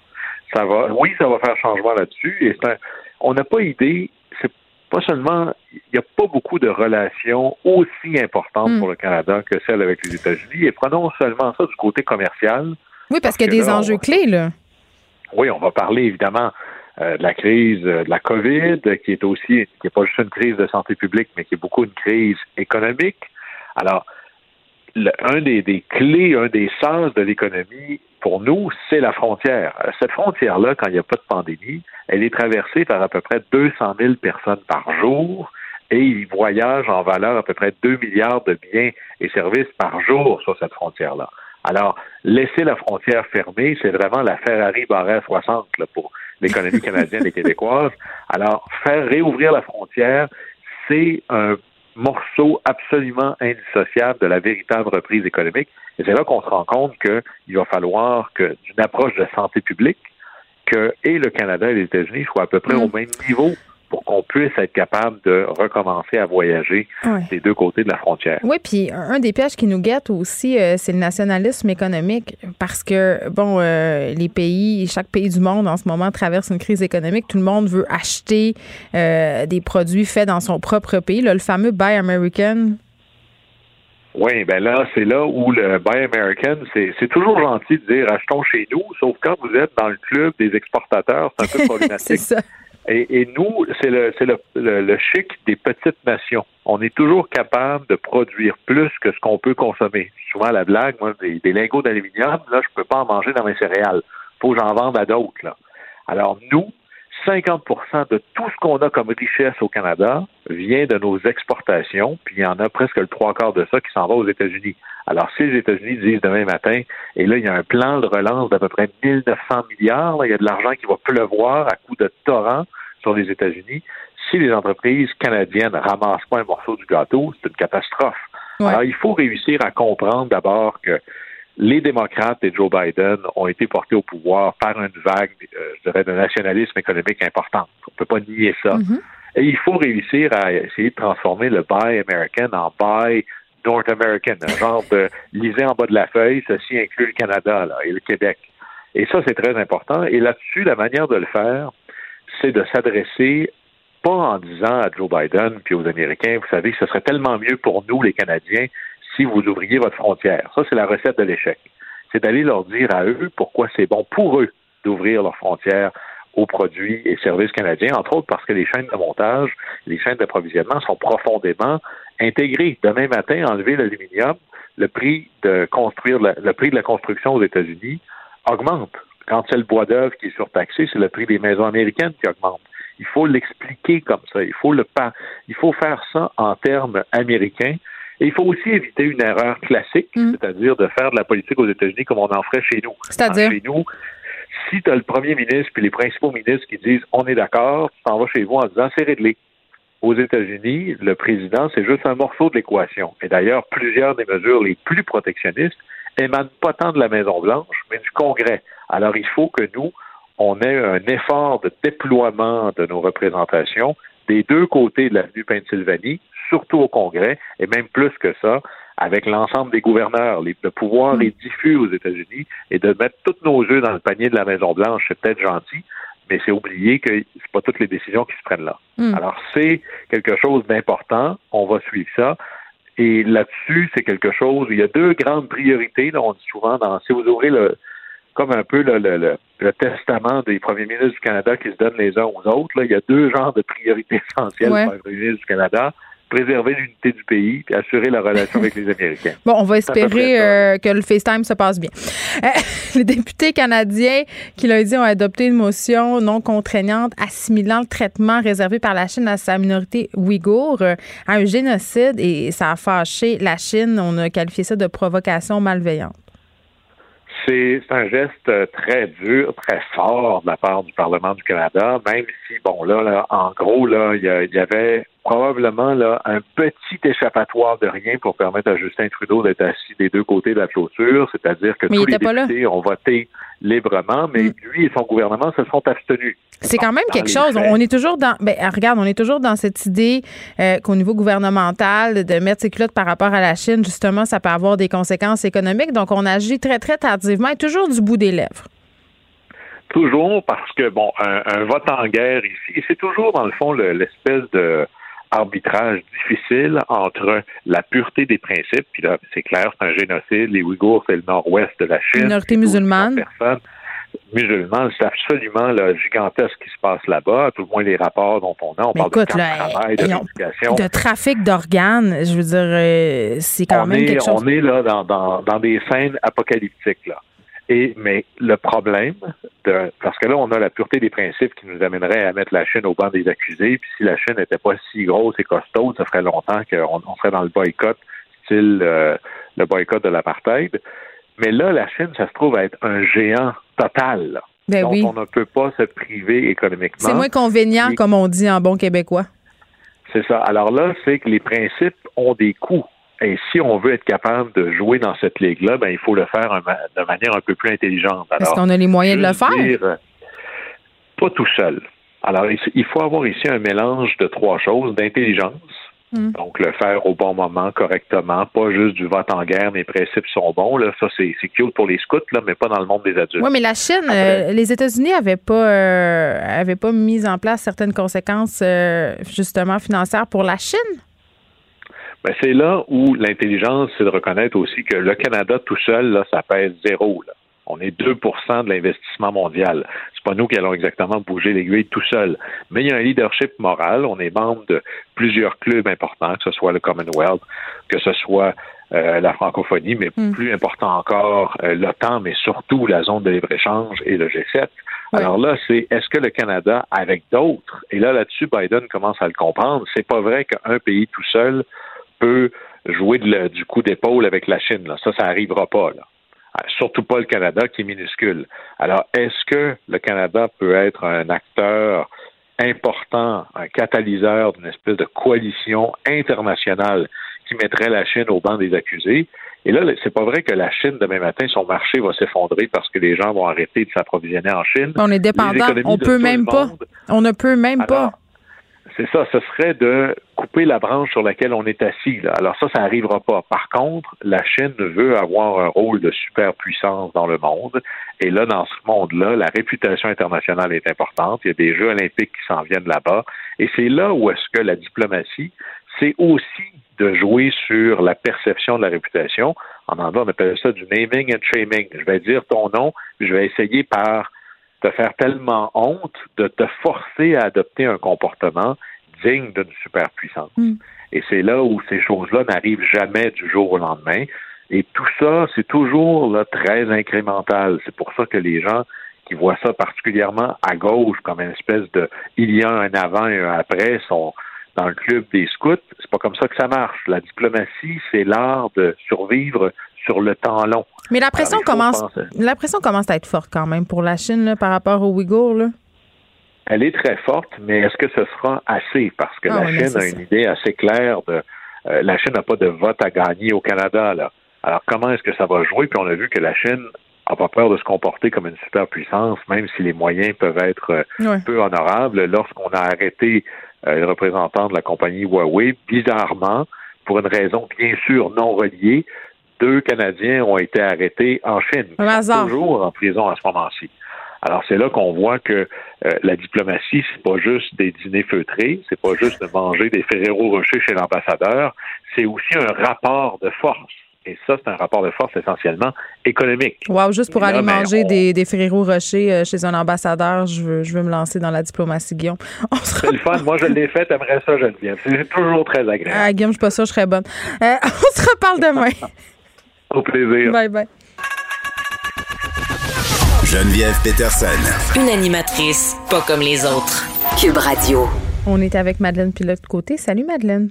Allô Geneviève. Bon, Yann Perrault euh, qui sort de son mutisme, un autre, j'ai envie de dire, euh, c'est la tendance ces temps-ci, euh, qui est allé d'une publication sur ses différentes plateformes, sur les médias sociaux finalement, où euh, il revient sur les allégations d'inconduite sexuelle dont il a été l'objet en juillet dernier. Ça se passait le 9 juillet. On se rappelle que le lendemain, euh, Yann Perrault avait fait une sortie où il s'excusait.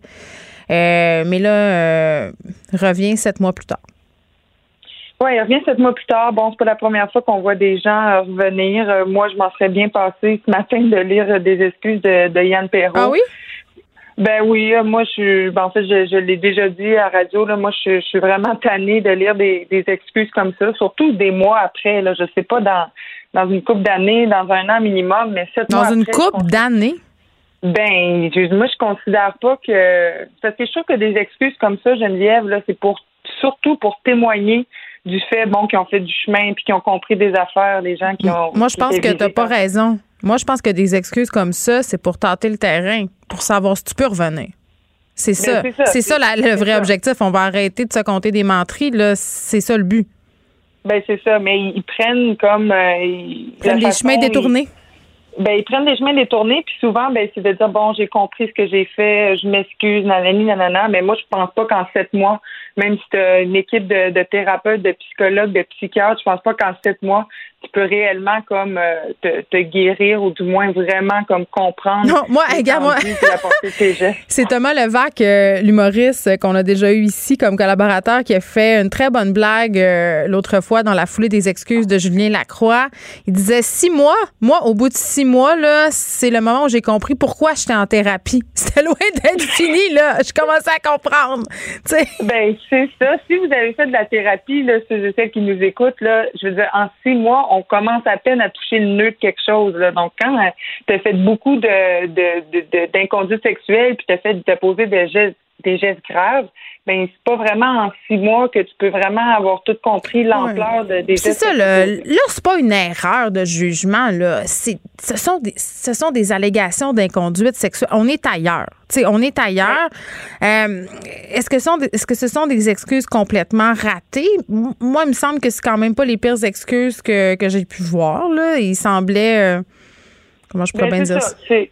C'est, pas si pire que ça. Là. Il y en a eu des pires. On se rappelle celle de, de Julien Lacroix, mais il faut pas oublier que Yann Perrault, là, les accusations, euh, ben les, en fait, les allégations qu'il y avait eues contre lui, euh, c'est, euh, c'est sur la, la page Victime Voices Montréal sur Instagram. Puis c'est une femme qui racontait s'être fait harceler dans un bar par lui. Puis il y avait aussi la chanteuse euh, Bronze, La Bronze, qui Oui. racontait avoir reçu une photo de ses organes génitaux, donc un dick pic de la part de Yann Perrault aussi sur, sur Instagram. Hmm. C'est, Ouais. c'est quand même plusieurs gestes qui ont Oui, été dénoncés. oui, oui, puis c'est ça, là. Ce sont des allégations d'inconduite sexuelle, donc c'est très sérieux. Moi, deux affaires m'ont laissé perplexe dans la sortie d'Yann Perrault. Euh, la première, c'est de répéter sans arrêt euh, qu'il est humble et qu'il est sincère. Je paraphrase, là. Mhm. Et la deuxième, euh, c'est de dire à la fin que sa blonde lui a pardonné. Donc, pardonnez-moi donc. Hey, moi, ça, moi, ça m'a rachevé. Vraiment, la fin. C'est ce bout-là, moi, j'avais un petit peu de misère. Ben, je peux vous lire, là. Il dit sur ça, je tiens à exprimer toute la gratitude que j'ai pour la femme avec qui j'évolue et je partage ma vie depuis 14 ans. Le pardon qu'elle m'a accordé m'insuffle la résilience et la dignité nécessaires Hmm. pour accepter et réparer tranquillement les dommages. Marie-Pierre, merci pour la puissante leçon d'amour. Comme Moi, se servir d'elle pour, pour avoir Ben, la c'est ça. sympathie. de servir du, du pardon d'une femme euh, pour euh, c'est justement attirer la sympathie puis euh, ben ah ben finalement peut-être que les gens vont dire que c'est pas si grave que ça bon il y a une femme qui Mais l'a tu pardonné tantôt, on va reparler de ça avec un spécialiste de relations publiques parce que euh, non seulement de l'utilisation euh, de sa blonde, entre guillemets, dans le but de se faire pardonner, mais aussi de dire euh, qu'il n'avait pas fait appel à une compagnie de relations publiques. Ça aussi, je vais, je vais en parler. euh, Qu'est-ce que ça donne euh, comme impact? Donc, à ton sens, Madeleine, est-ce que ce sont des excuses ratées ou réussies? Ben, c'est sûr qu'il y a quand même euh, des, des bons coups, là, tu sais, je veux dire, il utilise pas de si dans quand il parle des Contrairement à sa première sortie, oui. Ouais, qui a choqué ou il a déçu, donc ça c'est bien. Ou sinon, euh, il, euh, il utilise pas le, des personnes que j'aurais blessées, vraiment des personnes que j'ai blessées. Fait que ça c'est bien, tu sais. Puis il admet que ses excuses aussi peuvent causer des malaises. Fait que ça c'est bien, ça démontre qu'il y a quand même une, une certaine notion là, de ce que les, les victimes pourraient ressentir. Puis il assume quand même la responsabilité de ses gestes. Ça, c'est bien. Mais il y a quand même des moins bons coups. Moi, ça m'a énervé quand il dit j'ai espoir qu'on percevra ma franchise et mon intégrité.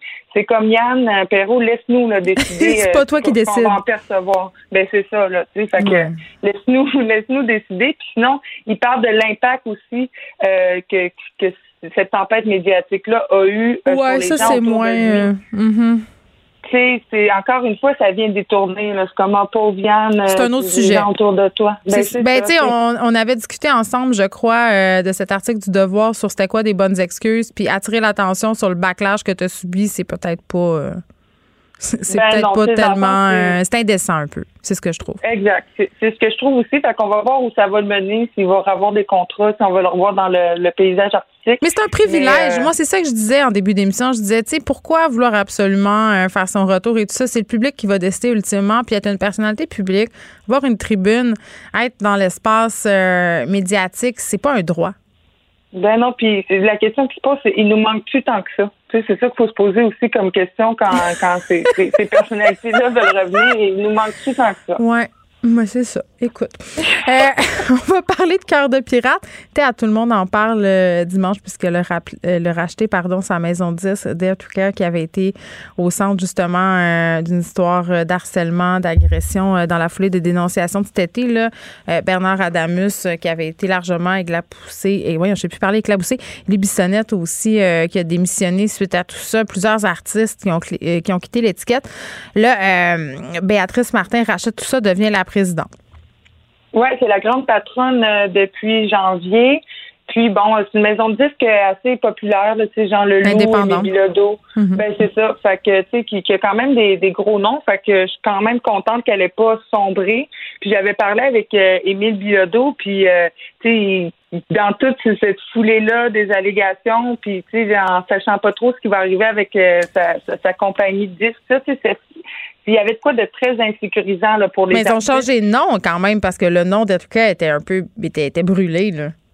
Oui, c'est Sally. Maintenant, ça s'appelle euh, Bravo Musique. Puis Mhm. Bravo, c'est pour euh, c'est Béatrice Martin, alias Cœur de Pirate, qui euh, qui disait ça. Là, Bravo, c'est ce que les artistes se font dire après leur performance. Fait que Bravo, c'est vraiment pour célébrer le talent local. Puis Célébrer peut-être même- aussi cette prise de parole qui a eu lieu. Ben c'est ça. Peut-être que c'est pas prononcé là-dessus, mais c'est vrai que ça pourrait euh, s'inscrire dans ce sens-là. Puis euh, et- elle garde aussi la même équipe. Fait que, tu sais, personne perd sa job, mais on essaie vraiment de redorer l'image de, de l'entreprise. Puis je pense vraiment, Geneviève, que euh, le fait d'avoir une femme comme Béatrice Martin, cœur de pirate, qui est vraiment euh, sensible à ces enjeux-là. Oui, qui est une victime, euh, ben oui, qui est une victime d'agression puis qui en parle dans ses chansons. D'ailleurs, elle s'est dotée euh, d'un protocole contre le harcèlement. Là.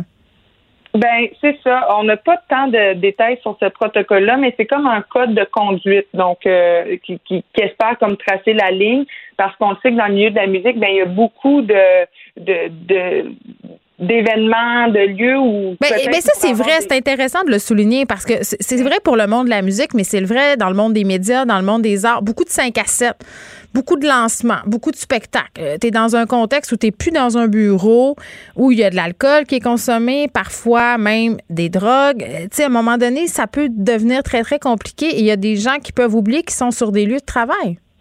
Ben oui, puis en tournée, tu sais, ça, peut se mélanger rapidement. Là, on boit après avec la gang après, on est des mois ensemble, des fois sans retourner à la maison. Fait que tu sais, il y, y a tout ça qui peut se mélanger. Fait que je pense que d'avoir un code de conduite clair, je pense que ça peut vraiment euh, aider euh, pour euh, bon savoir ce qui se fait, ce qui se fait pas, puis que ce soit vraiment mis sur papier. Hmm. Puis c'est-tu nécessaire? Ben je pense que oui, c'est nécessaire pour plus qu'il en arrive des maudites affaires de même, puis des affaires d'inconduite sexuelle, on n'est plus capable. Puis non seulement c'est extrêmement plate pour les victimes, c'est c'est dégueulasse, mais c'est aussi plate pour les artistes de ces compagnies-là. De Ouais, puis attends, ce qui était absolument épouvantable dans, dans le cas de Dare to Care, c'était que c'était connu.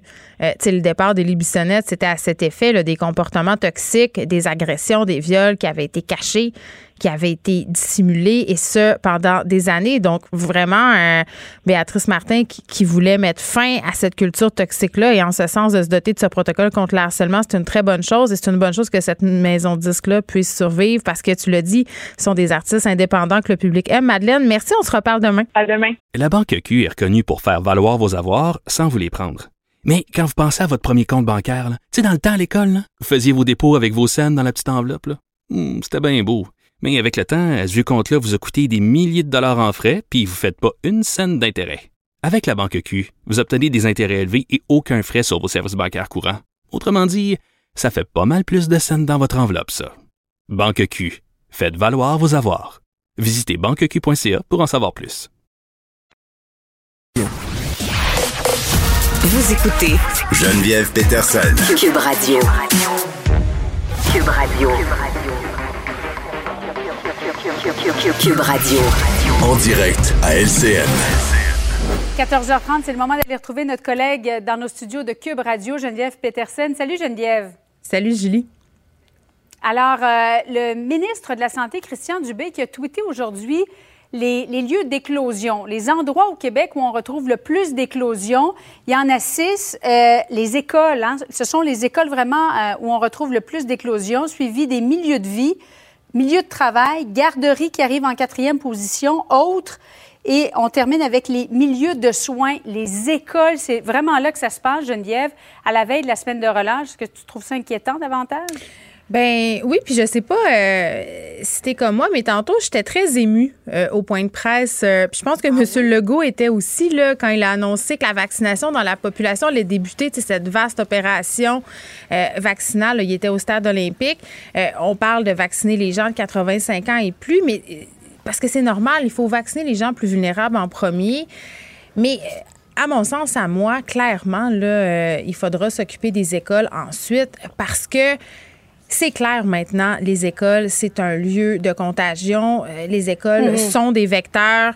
Euh, avec les nouveaux variants aussi, moi, ça m'inquiète parce que là, on est en train de se rendre compte que, bon an, mal an, le, le variant britannique va peut-être remplacer la souche originale de la COVID-19, c'est-à-dire va devenir plus présent dans la population.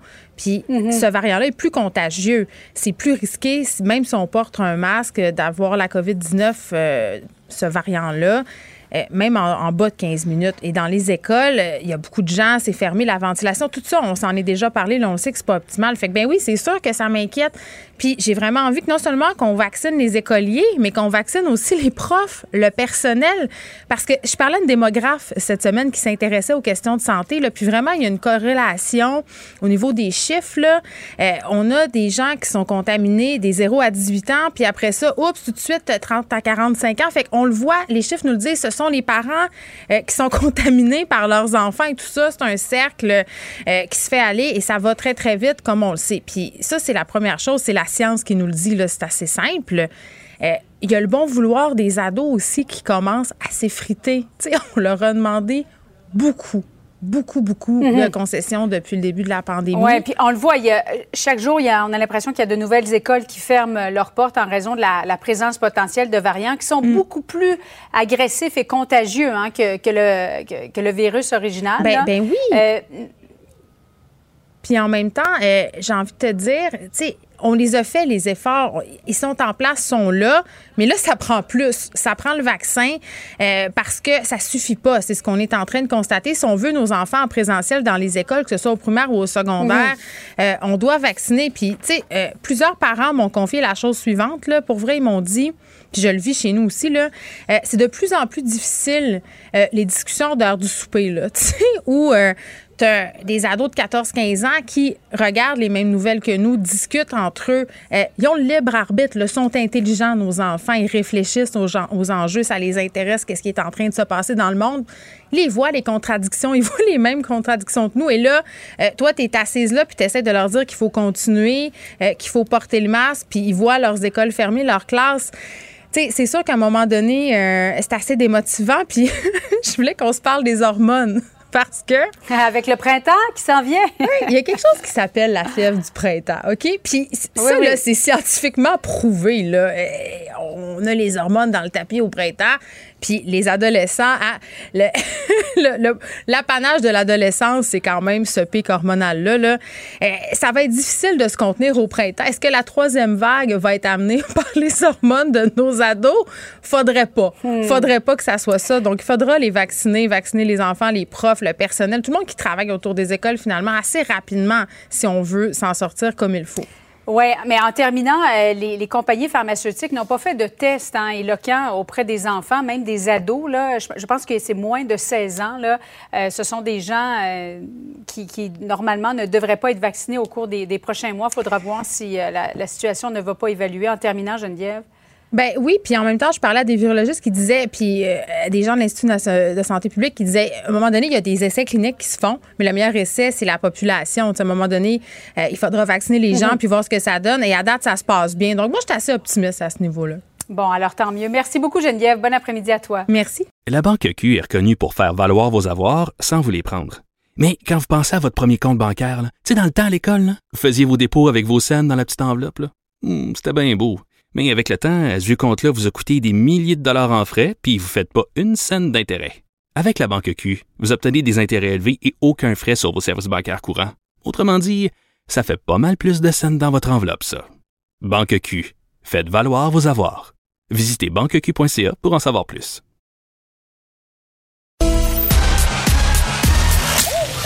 Geneviève Peterson.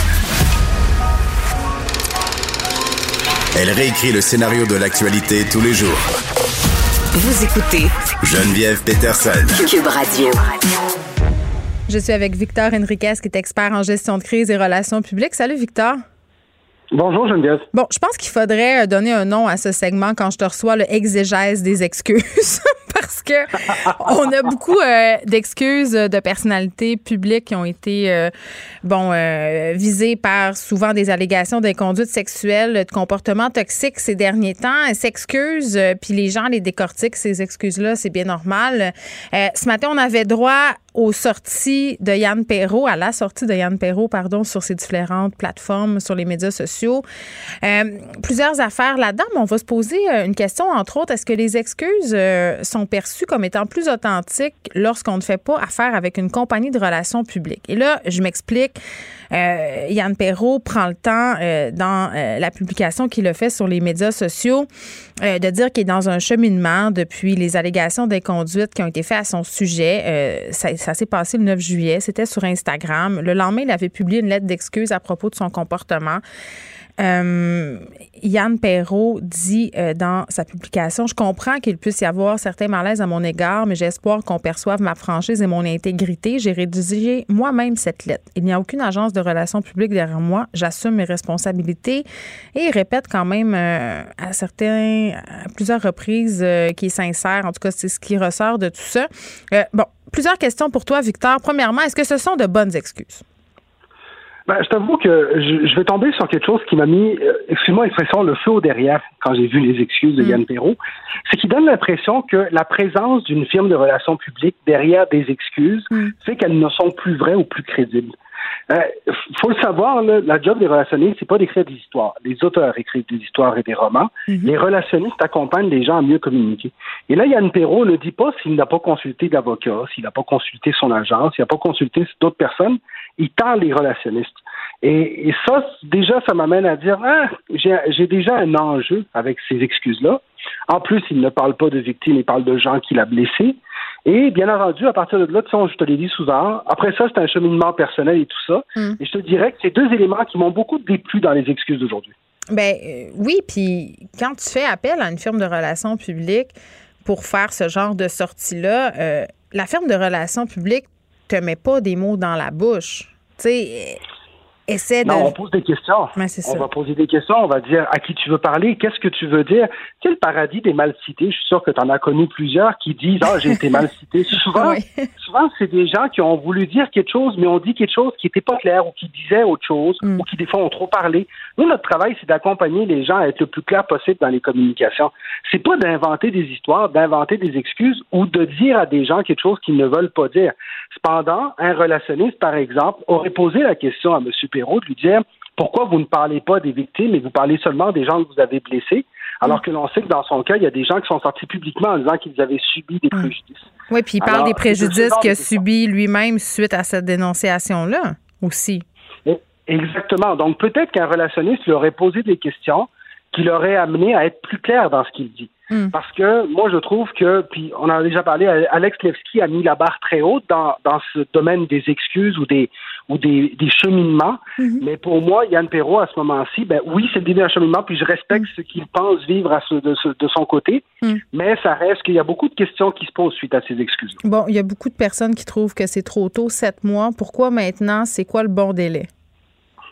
Bah, moi, je te dirais que sept mois, c'est-tu trop tôt, c'est-tu trop tard? L'important, c'est qu'est-ce qu'on fait comme cheminement. Puis je reviens à la question des victimes. Puis je m'excuse de revenir encore sur, sur Alex Nevsky, mais à partir du moment où est-ce que, dans son cas, ce qu'il fait, c'est que on a quelqu'un qui dit j'ai parlé à une victime et cette victime-là me pardonne. Si cette victime pardonne, ben c'est sûr que c'est plus facile pour les autres de pardonner. Le sept mois, c'est très relatif. Hein? C'est pas comme si dans six mois, on va dire Ah non, finalement, c'est correct, à 13 mois, ça fait assez de temps. Il n'y a pas de norme là-dedans. L'important, c'est le cheminement et les gestes que l'on fait. Encore une fois, dans le cas d'Yann Perrault, ce que l'on veut voir, c'est des gestes. Alors, je laisse, je, crois en, sa bonne foi, parce que je crois en la bonne foi des gens à la base. Je sais, mais, dire à ce point-là, tu sais, quand tu dis dans un message plein de fois que tu es humble, tu es sincère, tu es authentique, moi, ben, je trouve que ça fait l'effet contraire. Tu n'as pas besoin ben, de le dire, juste sois-le. Ça, c'est comme ça quand tu dis, tu sais, je suis, quelqu'un de très intelligent, c'est jamais très bon. C'est pas à toi de te donner des qualités. Puis là, encore une fois, c'est ce genre de questions-là qui se posent. Quand tu écris quelque chose comme ça, tu donnes l'impression du contraire. Il hmm. dit à un moment donné, j'ai l'humilité et le bon entourage pour comprendre. Ben, en réalité, c'est quelque chose que moi, je n'aurais pas recommandé à quelqu'un de dire j'ai l'humilité. Ce que l'on veut, c'est que ces gestes reflètent une humilité. Ben, son excuse n'est pas humble. C'est ça aussi, là, c'est que ça ben, reflète pas une humilité. Puis euh, j'ai envie de dire que peut-être s'il avait fait affaire avec une relationniste, ça serait mieux, euh, ça, ça serait mieux passé parce que tu parlais de pardon. Euh, évoquer le pardon de sa blonde à la fin. Moi, c'est ça qui m'a mis le plus mal à l'aise, euh, Victor, pour être très honnête avec toi, là, parce que c'est comme s'il disait Regardez, là, même elle, elle m'a pardonné d'avoir euh, fait ce que j'ai fait, ce qu'on me reproche d'avoir fait. Euh, alors, pourquoi vous, vous me pardonneriez pas?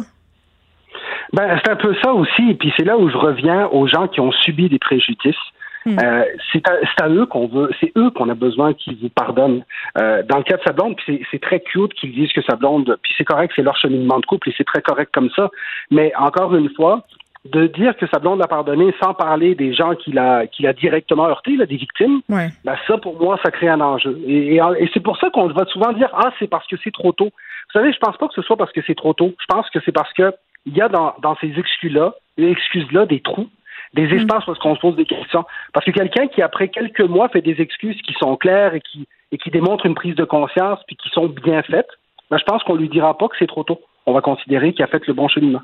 Hmm. Oui, tu as raison. Donc, euh, dans ce cas-ci, tu dirais que ce sont des excuses réussies ou ratées? Dans ce cas-ci, je pense que c'est des excuses ratées qui vont nécessiter d'autres gestes de sa part et je recommanderais la prochaine fois d'appeler un relationniste. Boum. Victor Henriquez, merci, qui est expert en gestion de crise des relations publiques. Le, commentaire de Danny Saint-Pierre, un chef pas comme les autres. Danny Saint-Pierre, salut. Bonjour. T'es donc bien enthousiaste. Que t'as-tu mangé euh, de la dynamite? Je me suis assis sur un spring. Ouh, c'est surprenant. non, tout va très bien. OK. J'ai une belle journée. Ben écoute, euh, moi aussi j'ai une belle journée. On nous a annoncé de la belle vaccination qui s'en vient. Moi, je m'accroche à l'espoir. C'est rare, là, mais je m'accroche hey boy, que je te trouve euh, willing, j'aime ça. Moi aussi, j'ai très hâte. Je me dis, est-ce qu'ils vont vacciner les enfants dans les écoles? Moi, j'ai très, très hâte. J'ai très, très hâte. aussi. Parce que s'il faut, s'il faut qu'ils me retournent à la maison, il est là. On veut pas. Je suis pas sûre que je vais être capable de survivre à, ça. À moins qu'on se parte une sergerie, tu sais, ou quelque chose. Là, on la garderie de Cube. Moi, j'adorerais ça. L'Académie Cube. L'Académie, oh wow. Et là là. en formation. ça serait Frédéric Moncol qui s'occuperait de tous les enfants. Il y a comme un don avec les tout petits puisqu'il s'occupe de moi. Notre sergent de drill officiel. Oui, j'accepte. Va leur faire boire du vin nature. Euh, tu voulais me parler de bière québécoise. Ben oui. Imagine-toi donc que les, euh, les microbrasseries du Québec en imposent. Il y a un site qui s'appelle Raid Beer euh, qui sort à chaque année son palmarès. Puis il y a eu un, bel article qui a été sorti dans la presse par Pierre-Marc Durivage, sorti par deux shots. Une première, une belle dépêche qui dit Hey, nos brasseurs sont top niveau. Sont hot. Ça va très, très bien. Puis après ça, ben, un autre article qui est sorti. On parle des types de bières, on parle de plusieurs brasseries. tu vois, une brasserie comme Dieu du ciel qui est arrivée 25e. On parle de 35 000 brasseurs qui sont évalués la brasserie de Nam, 42e. Les Trois Mousquetaires, 61e. Tu sais, on a la brasserie du Bas-Canada qui est à Gatineau, 79e. Et ça va et ça continue. J'ai commencé à fouiner là-dedans parce que, tu sais, moi, là, des maudits beaux petits concours, là, je suis tout le temps marqué, moi, par les 100 euh, meilleurs restaurants au monde de Pellegrino. Et attends, tu te rappelles de, ce truc absolument incroyable, reportage que Vice avait fait à l'époque. Mm-hmm. Euh, comment créer de toutes pièces le meilleur restaurant. Je pense que c'était de Londres. En tout oui, de Londres, avec une espèce de poêle bleachée. Là. Clairement, euh, tu parles du journaliste. Mais je me rappelle plus. en effet, c'est lui qui parle. Je me rappelle plus euh, c'était quoi son nom, mais c'est vrai euh, qu'il avait les cheveux bleachés. Mais lui, il était spécialiste des incursions. Il avait aussi hijacké la semaine de la mode. Oui, c'était formidable. Très, très bon. Allez voir ça. c'est très, très drôle. Oui, mais, mais il avait créé de toutes pièces un restaurant et avait créé un tel engouement que c'était sold out. puis il avait servi à sa clientèle. je pense c'était quelque chose comme de la soupe en canne, mais vraiment. Puis fait c'était pour attirer l'attention des gens sur le fait que tu peux créer quand même un engouement puis des ratings de toutes pièces. Tout à fait. c'est toujours intéressant qu'on a des petits concours d'aller voir de qu'est-ce qui se passe derrière. Et quand, toi, quand je me suis mis à fouiller là-dedans, là, j'ai appelé mon ami euh, Jonathan Gaudreau, Gaudreau du Ciboire. Ciboire à Sherbrooke, qui est raté lui aussi par ailleurs, qui a euh, dans, dans les trois meilleurs New England IPA. Euh, Tiger, Tiger en accident. Tiger Eh boy. Woods impliqué dans un accident de voiture. on beau, a des hein? images à LCN, ça n'a pas l'air cute. On va vous revenir là-dessus. Ange Palero. J'espère qu'il est correct. Revenons à la boisson. Oui, j'espère qu'il n'était pas en boisson. J'espère que non. Il y a un passé de pilule. Ça ne devrait pas être un préjugé. Cesse maintenant. Ça ne devrait pas être un Cesse préjugé. maintenant, on s'enfonce. Hein? Arrêtez, arrêtez. On revient en boisson. Mais on va vous revenir euh, avec des détails. euh, Tiger Woods qui a été victime, euh, impliqué dans un accident de la route qui, a- qui me semble assez sérieux. Ben Euh, donc, Danny, tu t'es plongé dans cet univers, dans cet univers qui est Red Beer. Oui, euh, écoute, je fais des bons jeux de mots. Tu as parlé à ton ami qui est sur. Puis qu'est- qu'est-ce que tu as appris? Ben, j'ai appris que Red Beer a été acheté par Anheuser-Busch il y a à peu près trois ans. Que c'était un, un- Je sais pas c'est quoi, moi. Faut, faut que tu m'expliques tout comme j'étais un enfant de 5 ans. Anheuser-Busch, ce sont les propriétaires de Budweiser. Padaille. Un des plus gros brasseurs au monde. Padaille. C'est comme si on avait décidé de prendre un milieu, euh, un, un lieu d'information très alternatif, tu sais, de geek de bière, un endroit de pur et dur, puis se dire, tiens, euh, c'est les vilains, les vilains empereurs de la bière qui vont acheter la plateforme. C'est pas marqué en petit caractère en quelque part, là. Ce l'est pas, mais ça se sait dans les milieux, fait que ça a perdu un petit peu de son lustre. Oh, oh. Il n'y a aucune brasserie qu'on a mentionnée qui est une mauvaise brasserie. Tout le monde mérite d'être là, mais c'est un peu comme le TripAdvisor de la bière. Fait que tu peux te mobiliser puis te dire, tu sais, on- Européa a été le meilleur restaurant euh, de la surface de la planète Terre pendant très longtemps, euh, qui était raté numéro un. Mais quand tu mobilises ta clientèle puis tu la conscientises à aller mettre une bonne note sur tes bières, ben c'est sûr que ça peut avoir de bons résultats. On voit qu'il y a des brasseurs aussi qui ont adopté certaines stratégies parce que tu peux te classer en tant que brasserie, mais tu peux te classer par tes types de bières aussi. Donc, euh, il y a des bières, la brasserie du Bas-Canada est là pour sa IPA. Les Grands Bois Saint-Casimir, c'est pour la lager. Tu sais, la lager, c'est de la bière blonde, très commune, mais semble-t-il que c'est le Saint Graal de la pureté et de la simplicité. Tu peux pas te cacher Je derrière pas, euh, une mauvaise lager. Danny, c'est comme Oui. si tu me parlais en langue en ce moment parce que moi, la bière, je ne connais absolument pas ça. En fait, tu un petit tour de comment ça marche? C'est parce que j'aime vraiment pas ça. Je- OK, mais j'ai- t'es pas tout seul, J'ai là. tout essayé. Puis je veux, là, je veux aimer ça, mais, Parfait. mais ça me fait ballonner. Tu sais, vous êtes des tripeux de vin nature, Fred Muckle et toi. Arrête de dévoiler notre vie privée comme ça. On aime les levures indigènes. Oui, vous aimez les levures indigènes. Euh, euh, moi aussi, je lève pas le nez sur une bonne levure, Mais tu vois, bien. là où je débarque euh, dans les vins nature, c'est quand ça goûte trop la levure. Là. Quand tu as un petit goût de kombucha puis de bière, là, trop, là. Ah, Je pense que c'est important euh, de revenir à la genèse de la chose. Puis tu sais, dans le monde de la boisson, là, t'as les péteux de cave à vin euh, qui sont capables de réciter les écritures et les millésimes, puis sont là avec leur tasse de vin dans le cou. Moi, j'étais un de ces crottés-là à l'époque. On salue mon ami Kennel euh, qui Ouais. fait partie de cette gang. Ben, on s'annule la plupart de mes clients de restaurant qui sont tous très, très bons avec les vins de l'ancien monde. Ça. Mais après ça, il y a- personnes nouvelles. là. Il y, a eu une per- il y a eu après ça une belle percée euh, du vin nature, puis une espèce de gros fuck you bien géant Non, à mais c'est deux l'establishment. C'est deux deux sectes bien différentes. Mais je pense que ce qui a beaucoup aidé euh, l'industrie du cidre, puis l'industrie de ces vins-là qui se cidre, retrouvent. c'est pas juste pour les hobbits puis les lutins, le cidre? Absolument pas. OK. Mais ce sont les petites épiceries de fraîchier, là, comme le Butterbloom, qu'on aime beaucoup. J'adore Euh, le comptoir Tu Sainte-Cécile. m'as eu à fraîchier. Oui, ben c'est ça. Hein? Les, les- puis il y en a partout au Québec de ces trucs-là, puis ils font une très, très belle place au vin québécois. Euh, donc, c'est deux mouvances qui s'expriment, puis tout ça, ben, je pense qu'on le doit à la microbrasserie, Pour vrai? à ces dépanneurs de spécialité qui sont plugger une ouverts. affaire de mon quartier? Ben, pourquoi pas? La boîte à vin Oui, qui vient d'ouvrir sur la rue d'Endurant. top Allez, niveau. allez faire un tour là. Ça vaut la peine. Ils connaissent leur affaire. Il y a des produits vraiment intéressants. Vraiment intéressants. On a eu des gens de la boîte à vin à l'addition. Si vous retournez dans les podcasts, vous pourriez aller vous rincer l'oreille, comme on dit, avec, euh, avec les, la, la- la bonne nouvelle. Des gens qui récitent la bonne nouvelle. Quand on fait la bière, là, puis je parlais avec Joe, mon pote d'ici boire, là, on parle d'IPA, on parle de lager, on parle de ale, on parle Ça de l'air compliqué. on parle de ça. C'est pas si compliqué que ça, calvaire. De la bière, là, c'est un grain, un grain qui est malté, qui est traité un peu comme un gruau, qu'on fait infuser. Puis après ça, une fois que l'infusion euh, du sucre, du grain, euh, c'est faite correctement, ben on va filtrer ce beau grain-là. On va le faire bouillir avec du houblon. Ça donne de la cervoise. Ça donne de la cervoise. Puis après ça, ben, on va mettre ça en cuve de fermentation. Puis selon le type de levure que tu vas employer, ben, tu vas avoir des types de bières. C'est la même affaire dans le monde du vin, hein, ma chère? Je sais. La même chose que qui le se goût est passe. différent pas mal. Mais le goût, le goût est différent. Mais tu sais, l'industrie de la bière au Québec, c'est excessivement important parce que c'est un produit qu'on est capable de faire en grande quantité, qui n'est pas pogné dans une fuckload de règlements empoulés euh, qui arrivent d'un autre continent. Puis je dis pas que le, le monde du vin l'est, mais les attentes envers le vin sont pas les mêmes. Puis Ben, c'est pas la même. tu pourras pas, pas le même commencer à être- public. Ben, c'est pas. Je suis pas sûr que c'est pas De le moins en même moins vrai? public. Moi, je pense qu'il y a une frontière qui s'est. euh, Mais mettons, entre la. Bodlim puis euh, les La Bud Lim. Pervenches. Mais la Bud Lim, c'est même pas de la bière. Ah, c'est ça. C'est ça que je voulais te faire dire. C'est parce Ça que marche des pas. catégories de bière, là, vas-y donc. Et là, OK, mais si on est rendu De à devoir expliquer bière. ça, là. Mais non, mais je veux dire, la plupart des gens vont s'acheter de la bière au dépanneur, là, dans la vie, là, on va Ouais, mais la dire. plupart des dépanneurs vont être capables d'avoir une petite sélection. Puis moi, je suis pas en train de dire, il faut juste boire de la bière de micro. Moi, je me rappelle une fois, je m'étais saoulé à la bière de Robert Charlebois. Et Là. fuck, hein? C'était quoi, là? Il y avait une, euh, la Chambly, Ah, la blanche de Chambly. la blanche de Chambly, la maudite. Oui, c'était celle-là. Ouais. Avec le, le- le- l'étiquette qui là. évoquait la. Non, c'était l'étiquette qui évoquait la chasse-galerie. Oh! Clairement, ça m'appelait un, pacte avec le diable. Euh, Tout à fait. Mais j'avais vomi. Bicoline, t'as j'avais- dû avoir beaucoup de succès. Non, j'ai vomi en arrière du dépanneur chez Didim sur la rue Renaud à Rivière-du-Moulin. Fait vécu.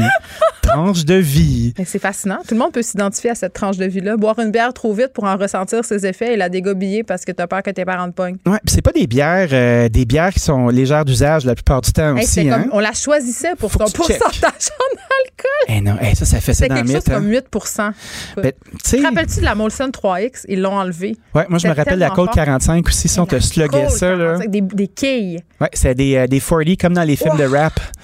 Wow. Moi, je me rappelle du film Menace to Society pour les plus vieux dans la salle, là, où est-ce qu'il y a des scènes épiques avec des 40 puis euh, des gars avec des guns sur le côté. Bon. Mais ça, c'est un autre Fait que ça, sujet. c'est de la bière un peu trashos, mais existe un monde de la bière aussi sophistiqué que le monde du vin avec son langage, avec ses façons Ben oui. de faire, avec ses, ses rites, ses codes. Une demi-heure, OK? Je vais vous parler de la New England IPA parce que euh, mon ami Joe du Ciboire, qui est, tu sais, moi j'ai passé beaucoup de temps à Sherbrooke, là, puis ça c'est devenu un de mes grands amis, puis c'est- j'ai fait de la bière avec lui, j'ai appris comment ça fonctionne, puis encore aujourd'hui j'en apprends, on a passé une demi-heure à, à papoter de comment fabriquer ça comme deux vieux druides euh, en déclin au téléphone. Le mot déclin est très important. Ah oui, moi j'assume mon déclin là, tout va très bien. Ben la New England IPA là, imagine-toi donc là que ce sont euh, des gens d'une brasserie qui s'appelle The Alchemist à Stowe euh, en Nouvelle-Angleterre qui ont fait une bière qui a fait école qui s'appelle la Eddie Topper. Imagine-toi donc que ces gens-là ont réussi à annexer une harmonie entre des houblons de la région puis une levure de ale avec un peu d'avoine puis un peu de blé, puis tout ça fait une bière qui est trouble, euh, qui est vraiment d'une belle intensité. Puis le houblon, là, ben, c'est vraiment un goût qui pique. Puis les gens qui aiment pas la bière, ça les énerve, le houblon. Mais il y a toutes sortes de sortes de houblons. Il y a des houblons qui sentent le citron, qui sentent l'ananas, qui sentent le fruit de la passion. Puis ça, c'est la main du brasseur qui s'en mêle. C'est peut-être ça. euh, c'est peut-être parce que j'ai pas assez euh, poussé dans des dégustations de bière. Je sais pas, là, mais parce que moi, je- je- je- j'ai quasiment l'impression que je suis allergique. Tu sais, c'est- j'ai pas l'impression que ces bières-là sont faites pour être sluguées à coup de 6-7 non plus. Oui, non, c'est ça. Ce sont des bières un peu de dégustation, là. Ouais, Ouais, puis tu sais, quand tu vas dans un resto. là. Oui, mais tu sais, quand tu vas dans un truc de bière puis ils te proposent le petit plateau avec huit copes, là, moi, euh, je sais pas. Mais il y a du monde qui adore ça. parle, je sais. Il y a du monde qui adore ça parce qu'il y a un grand tourisme brassicole de Non, on en région avait en déjà région. parlé. Ben oui, oui. Puis le Québec, est-ce moi, ou depuis quelques années, au niveau des microbrasseries, là, ça pousse, ça pousse comme des champignons. Il y en a beaucoup, là. Il y en a beaucoup parce que c'est facile à fabriquer, Mais parce que tu avoir une typicité régionale. Donc, est-ce que c'est beaucoup d'appelés plus d'élus, par exemple? Parce que c'est bien beau mettre une entreprise sur pied, mais est-ce que ça fonctionne? Est-ce qu'ils réussissent à tirer leur épingle du jeu, ces gens-là? J'ai l'impression, moi, que tu peux pas juste ouvrir une brasserie dans l'espoir d'imprimer de la cacane puis d'en mettre dans tous les GA du Québec. tu sais. Ouais, genre l'archibald, allô? Il faut que tu sois capable d'avoir une vie à ta microbrasserie. C'est bon, ça, l'archibald? C'est bien c'est bien populaire. là. Je- La petite étiquette de madame, là, Je connais pas. très controversée. Non, mais euh, j'ai euh, j'ai vu le produit, mais euh, écoute, moi, T'as pas bu? j'ai pas nécessairement Je bu ça. les J'étais occupé ailleurs. les tripeux de bière aiment bien le frigo de Bacchus. là. C'est une espèce de magasin proche de la rue Basson. là. Il y a toutes les bières du monde. Je fais des plugs de quartier, là. Non, oui, je t'entends. Très montréalocentriste. Ben, qu'est-ce que tu veux? Je vais pas faire mon épicerie à Rodden. Oui, il y a le marché au centre-ville de Chicoutimi, par exemple. Il y a un supermarché là, top dans le- niveau. Dans hein. le bas de la côte. Ouais. en- près Où de- personne ne va. Non, c'est pas vrai. Parce que tout le monde va déjeuner au Café Mont-Royal. By the way, il n'y a pas de Mont-Royal à Chicoutimi. Moi, ça m'a toujours fait rire. Euh, meilleur euh, Greasy Spoon pour déjeuner à Chicout. Et il y a cette épicerie, tu as raison, Dani. Top où- niveau. Mais attends, pas juste au niveau de la bière. C'est le temple de la sauce piquante, OK? Oui, vraiment. Comme tempête, il y a absolument tout. Il y a même la sauce cristal qui est. euh, Du cristal meth, admettons? non. Euh, c'est une sauce euh, qui vient de Louisiane. C'est une sauce qui est affiliée avec le club de football. Je pense que c'est les Saints, mais je suis pas sûre. Ah, en Nouvelle-Orléans, il y a les Saints. Je pense que c'est ça. Mais écoute, elle se trouve rarement, cette sauce-là. Il y en a là, puis il y en a à la boucherie Beaubien sur la rue Ontario, si je ne m'abuse. Mais c'est le temps. Très loin de la rue Beaubien, visiblement. C'est ça. Le café Mont-Royal à Chicoutimi et la boucherie Beaubien sur la rue Ontario. La boucherie Saint-Viateur sur la rue Beaubien. Ça va très mal. Euh, on salue Porte et Fenêtre Verdun avec sa succursale de Laval. sur la rue Papineau, il y en a un aussi. Il y avait un gars qui avait fait un blog sur les noms de commerce avec les jeux de mots, mais je pense qu'on tient quelque chose avec les noms de commerce Ben oui. dans les lieux où justement ils ne sont pas. C'est pour les gens qui Mais- géolocalisent plus, là, puis qui se disent, t'as Verdun, ça, m'a Bon, trouvé. mais, mais tout ça pour dire qu'il se passe de bien belles choses au niveau de la bière au Québec. euh, mais là, est-ce que, est-ce que le site, le, le site, est-ce que le site Rate Beer, est-ce que c'est- finalement c'est une vraie affaire ou c'est une fausse affaire? Est-ce qu'on peut se fier? Parce que là, j'étais toute fière quand tu me dis que nos brasseurs se classaient bien, mais en même temps, là, tu me dis, ouais, mais là, c'est Moi, je pense que c'est encore une référence, mais c'est des votes d'enthousiasme. Puis, Fait ce sont des, des- gens des modes. qui aiment ça. C'est pas nécessairement des modes, mais c'est un endroit où les gens ont envie de s'exprimer, euh, qui ont envie de s'exprimer sur le produit vont y aller. Mais est-ce que c'est des experts comme le Wine Spectator euh, et, et- ou Robert Parker, qui était le roi du Bordelais pendant longtemps, euh, peuvent être des experts? Tu sais, c'est pas un panel de druides qui sont cachés puis qui évaluent puis qui recrachent des bières. Tu sais, c'est l'amour du public qui s'exprime. Puis ça va peut-être dans la philosophie de la- de l'appréciation de la bière. Tu sais, c'est peut-être un petit peu moins stiff. Je pense pas qu'on est dans le monde du grand concours Mais de la la bière, la- non, que la bière s'est dotée de lettres de noblesse depuis peu. Oui. Le monde du vin, c'est un peu dépogné du derrière. Oui. Fait que là, une petite rencontre. Ben, Moi, j'ai l'impression que tout le monde va pouvoir se sniffer le péteux dans l'allégresse du moment. Wow! puis, Des euh, métaphores canines. se côtoyer, se côtoyer sans se mordiller. Ça va être Je pense- extraordinaire. Ben, je pense que ce serait chouette. Ton Euh, défi de l'année, ça va de me faire apprécier euh, une bière avec la tourtine qu'on va recevoir parce qu'ils nous en ont envoyé. hein. On va en Ben recevoir oui. bientôt. J'ai reçu, tu sais, qu'ils font la sauce piquante d'âme aussi, hein? Je le sais parce que ce sont des tripes de barbecue. Oui. Moi, moi, la prochaine fois que je vais au Saguenay, euh, j'espère cet été tellement là, parce que ça manque beaucoup. Ben, on va y aller. aller les voir à Saint-Ambroise, les gars. euh, c'est quoi le nom de leur resto? Ça s'appelle Baron. Ah, oui, ça s'appelle Baron. Exactement ça. Baron Barbecue. Puis c'est vraiment chouette. Puis euh, vraiment- moi, je me suis têté une journée de beurre de Pitmaster. Même je vais y aller avec toi. OK, on, le va fait. coordonner. Parce que moi, à chaque, à chaque année, je vais faire un tour à Vauvert, à Dolbeau. Je mets mon chapeau. Je suis prêt. Je suis un grand fan de country. J'ai envie, j'ai envie, j'ai envie. Ben, j'espère qu'il y aura un festival du country à Debout. Nous, c'était la pub qui passait Mets ton chapeau, on s'en va à Dolbeau. Il y avait, il y avait Country Lise aussi, on la salue. Dani Saint-Pierre, merci beaucoup. La Banque Q est reconnue pour faire valoir vos avoirs sans vous les prendre. Mais quand vous pensez à votre premier compte bancaire, tu sais, dans le temps à l'école, là, vous faisiez vos dépôts avec vos scènes dans la petite enveloppe. là. Hmm, C'était bien beau. Mais avec le temps, à ce vieux compte-là vous a coûté des milliers de dollars en frais, puis vous ne faites pas une scène d'intérêt. Avec la Banque Q, vous obtenez des intérêts élevés et aucun frais sur vos services bancaires courants. Autrement dit, ça fait pas mal plus de scènes dans votre enveloppe, ça. Banque Q. Faites valoir vos avoirs. Visitez banqueq.ca pour en savoir plus. Geneviève Peterson. La déesse de l'information. Vous écoutez Geneviève Peterson. Cube Radio. Tiger Woods, qui est victime d'un grave accident de la route, euh, a été hospitalisé après cet accident euh, quand même assez sérieux. On voit des images présentement sur LCN, des pinces de décarcération qui auraient été nécessaires afin de l'extirper du véhicule. Il subit euh, présentement une intervention chirurgicale. Il serait blessé aux jambes. On va y revenir tantôt avec Vincent Dessureau. Là, on est avec Lily Boisvert. Salut Lily. Salut Geneviève. Bon, euh, il y a des gens qui se demandent qu'est-ce qui se passe avec la gauche, des gens qui disent que la gauche a perdu le nord, que la gauche est rendue euh, dogmatique, radicale, euh, que la gauche ferait la promotion de la censure. Qu'est-ce qui arrive avec la gauche, Lily? T'es-tu à gauche, premièrement? Ben, On est-tu à gauche? Qu'est-ce qui se passe?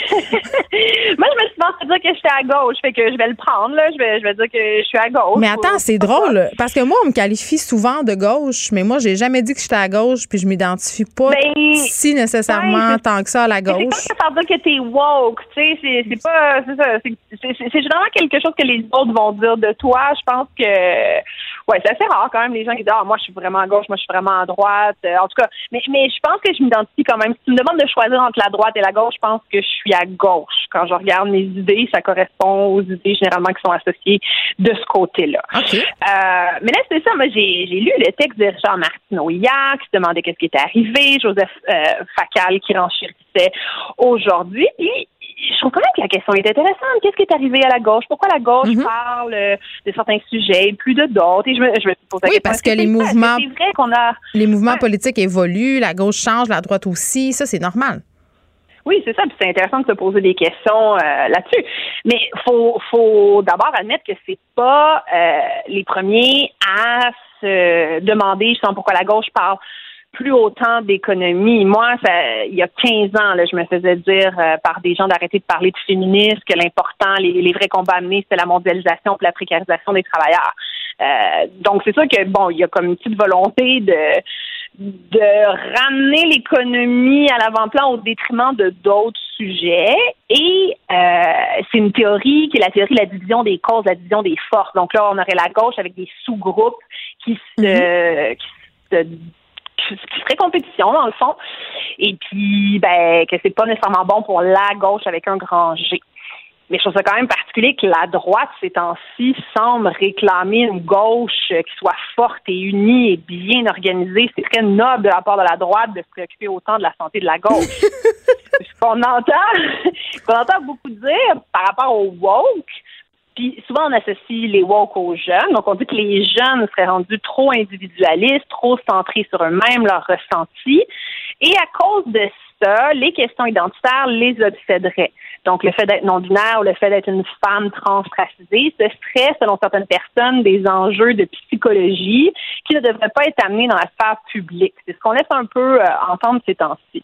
OK. Mais et, je trouve ça quand même particulier parce que la question de la reconnaissance des identités minoritaires, euh, je, on peut pas, on peut pas se faire croire que c'est les personnes racisées qui se sont levées un matin en 2020 puis qui ont inventé ça.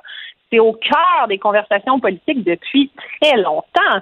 Au Québec, nous, ça a été pendant des années l'identité nationale. L'obsession, c'était les Québécois versus les Canadiens. Et oui, c'était basé à la fois sur des structures discriminatoires qui étaient de nature politique et économique, mais c'était aussi ancré dans les émotions des individus. Il y avait des Québécois qui se sentaient québécois, puis parce qu'ils se sentaient québécois, ils disaient ça nous prend un pays. Et il y avait des Québécois qui disaient ben moi je me sens québécois, mais je me sens aussi canadien, donc faut pas faire un pays. c'était basé sur l'émotion, sur le ressenti, et pourtant, on s'est entre-déchiré sur la place publique très longtemps à ce sujet-là. Là, j'ai l'impression qu'en ce moment, ce qui se passe, c'est qu'il y a des gens qui sont peut-être un peu nostalgiques de ce débat identitaire-là et qui voudraient qu'on parle encore de ça et qu'on parle pas des autres enjeux OK, mais identitaires. c'est comme un peu, euh, ça arrive souvent, c'est pas parce qu'on parle de l'un qu'on peut pas parler de l'autre. Ben bien sûr, bien sûr, il n'y a, rien qui empêche personne, euh, puis même sur la question de l'identité nationale, mais aussi sur la question de l'économie, euh, il n'y a rien, il y a pas, on n'a pas besoin d'avoir une carte de membre pour euh, pour dire qu'on est de la gauche. Et si on euh, les injustices économiques, on peut le faire. Mais c'est vrai que historiquement, la gauche qu'on voyait sur les tribunes se concentrait beaucoup, beaucoup sur la question des injustices économiques. Et l'image qui prévalait, celle euh, qui évoque notamment euh, Martineau et, et Facal, c'était celle euh, du gars blanc qui s'en va s'échiner au travail. Oui, puis là, on, on nous parle de Michel Chartrand et de ses combats. Voilà, voilà. Qui sont pas des combats illégitimes, qui sont des figures importantes de la gauche, euh, des combats qui, à mon sens, étaient essentiels d'être menés. Euh, sauf que, comme je Ah le oui. disais, l'un n'invalide pas l'autre. C'est pas parce qu'on se préoccupe de ces questions-là qu'on peut pas se préoccuper d'autres questions. Puis au niveau des injustices économiques, à un moment donné, euh, elles sont quand même euh, liées à la question identitaire dans une certaine mesure. Ben c'est ça, c'est ça, c'est que quand on défend les groupes discriminés sur l'identité en 2021, ce sont aussi les groupes désavantagés économiquement qu'on défend. Les femmes, les minorités, les personnes handicapées ou la diversité, ce sont ceux qui euh, qui sont les plus vulnérables à ce niveau-là, sur le sur le niveau financier. Mais ça a toujours été ça sur le plan historique. Ça a toujours été ça dans les grands mouvements génocidaires. C'était ça aussi. On s'attaquait aux femmes, aux minorités, aux personnes handicapées, aux homosexuels. Ça a toujours été. Ben oui, puis moi je suis pas d'accord qu'on a non plus abandonné le sujet de l'économie ben euh, côté de la gauche, parce que en tout cas personnellement, moi j'ai vu quand même beaucoup d'articles passer ces derniers temps sur le fait que la pandémie avait creusé les écarts entre les pauvres et les riches. Mm-hmm. euh, puis aussi, je veux dire, on n'a pas à remonter très loin dans le temps pour trouver deux très grands mouvements euh, qui sont issus de la gauche, qui étaient des mouvements économiques. Euh, le mouvement étudiant et Occupy Wall Street. Ah oui, la, fameuse saga de GameStop, c'est ça? Excuse-moi? J'ai dit Occupy Wall Street, est-ce que. Non, Fred a dit non, je suis mêlée. Continue, vas-y. Occupy Wall Street, c'est le 1 là, qui disait. Ah oui, ah oui, on. 99 qui était dans la rue. Ouais. Fait eux, ils parlaient vraiment de euh, la redistribution inéquitable des ressources. Ouais. Et à mon humble souvenir, Martineau était pas plus content quand c'était les étudiants de la gauche économique qui avaient le micro, là. Donc, il y a comme un peu une incohérence, j'ai l'impression. La droite était pas plus du côté des jeunes quand ils se rebellaient euh, contre les injustices économiques. Et je, m'excuse, mais Martineau a perdu beaucoup de temps ces dernières années à parler du voile au lieu de parler d'économie la question de la régulation du voile, c'était une obsession identitaire. C'était et c'était aussi les, gens qui, qui parlaient tellement du voile et ils parlaient de leur émotion, ils parlaient du fait qu'ils étaient dérangés, ils ressentaient un inconfort par rapport au voile et ils voulaient réguler et censurer le voile qui les offensait.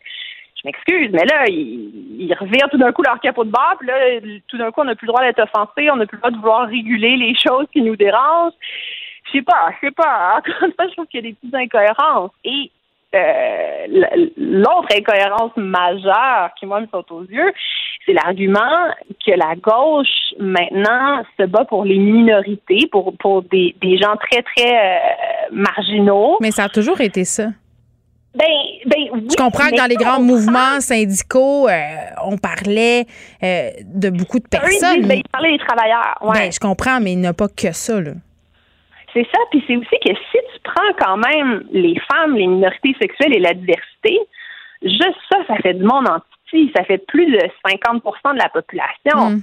Puis c'est sûr que oui, si on rajoute après ça tous les hommes blancs hétéros qui sont défavorisés économiquement, ça, ça fait encore plus de monde à la messe. Donc, je m'excuse, mais la gauche, numériquement, elle défend le plus grand nombre en ce moment quand elle parle de féminisme, quand elle parle de diversité, quand elle parle de, de reconnaissance des identités. Mm-hmm. C'est quand même la majorité des gens qui sont concernés par ça. Pas nécessairement, euh, pas nécessairement tous les groupes qui sont concernés, mais il y en a quand même euh, plus de 50% Puis, je suis, je suis tout à fait d'accord que la question de la cannibalisation euh, des sous-groupes est est un risque réel. Après ça, c'est drôle quand c'est Mais dans tous les mouvements dans tous les mouvements politiques, je veux dire, as quand même, on a un bon exemple par rapport à ce qui se passe aux États-Unis au, sein du Parti républicain qui est en train de s'entre-déchirer en ce moment sur la question de mm. Donald Trump. Je veux dire, les rivalités au sein d'un même mouvement, de, euh, au sein d'un mouvement qui, ont, qui partage les mêmes allégeances politiques, c ça date pas d'hier, c'est pas l'apanage de la gauche. Ben non, c'est ça, c'est ça, c'est juste normal. Et ça peut même être sain d'avoir des débats au sein d'un regroupement mhm. euh, en lui-même. Euh, Puis tout le monde tire la couverte de son bar selon ses allégeances et selon les combats euh, qui les font vibrer. Je veux dire, c'est juste humain. Ben c'est ça, c'est ça. Puis oui, ça peut être de la cannibalisation, mais ça peut aussi être une opportunité d'alliance pour aller après ça tout le monde ensemble à la racine du problème. Puis si ça vous amène sur le le domaine de l'économie, ben je pense qu'on on, se trompe pas non plus là. que tout ça a quand même une racine dans l'économie. Juste la fameuse question du mot en N. Et là là. Ben, ben c'est à la base une question économique. Pourquoi pourquoi il y a des gens qui, qui n'aiment pas le mot en N? C'est parce que c'est c'est un système qui a fait en sorte que les personnes noires ont été mises au service de l'enrichissement des blancs. C'est ça la racine du problème et que ça cause encore à ce jour toutes sortes de problèmes pour les personnes noires qui sont désavantagées économiquement encore aujourd'hui. Hmm. Donc, tout est dans tout. Écoute, c'est une conclusion. Euh, Ben, en même temps, c'est une conclusion ouverte, puis on répondra pas aujourd'hui à ce qui est arrivé à la gauche, mais peut-être euh, qu'on pourrait dire qu'il est certainement pas arrivé à la gauche qu'on se contente de lui reprocher depuis quelques semaines euh, sur différentes euh, tribunes. J'ai l'impression qu'on réserve un traitement à la gauche qui est parfois empreint de mauvaise foi, parce que les mêmes, mm. les mêmes processus sont à l'œuvre dans les regroupements de droite. C'est ça aussi. Il faut se méfier des extrêmes, peu importe euh, de quel côté du spectre politique tu te trouves. Moi, je me, méfie des extrêmes de droite et de gauche. Puis on est responsable de, de ce qu'on consulte aussi en tant que public. C'est sûr que si on n'arrête pas de consulter des anecdotes, des, les cas les plus extrêmes dans les universités, Euh, après ça, notre perception, c'est que c'est ça, la gauche avec un rangé, mais euh, c'est ça, on en est, responsable. Est-ce que je pourrais, après ça, s'informer sur d'autres sujets. Je peux reprocher, par contre, euh, une chose, puis je comprends parfois les gens d'être exaspérés, c'est qu'il y a une certaine partie de la gauche, comme une certaine partie de la droite par ailleurs, qu'on entend beaucoup qui se fait assez vocal. Donc, on a l'impression qu'ils sont très, très, très nombreux. Et parfois, euh, l'effet de ça, c'est un effet un peu euh, euh, de télescope, là, c'est-à-dire même de loupe, parce que tu as l'impression qu'une affaire prend des proportions quand même très, très grandes, alors que ça reste quand même, somme toute, assez isolé. Je pense que tu as raison de soulever qu'il faut se méfier de l'anecdote. Mm-hmm, exactement, exactement. Mais, ouais on, je pense pas que la gauche a perdu le Nord. Pas encore. Lily Boisvert, merci beaucoup. Ça fait plaisir. La Banque Q est reconnue pour faire valoir vos avoirs sans vous les prendre. Mais quand vous pensez à votre premier compte bancaire, tu sais, dans le temps à l'école, vous faisiez vos dépôts avec vos scènes dans la petite enveloppe. Hmm, c'était bien beau. Mais avec le temps, ce vieux compte-là vous a coûté des milliers de dollars en frais, puis vous ne faites pas une scène d'intérêt. Avec la Banque Q, vous obtenez des intérêts élevés et aucun frais sur vos services bancaires courants.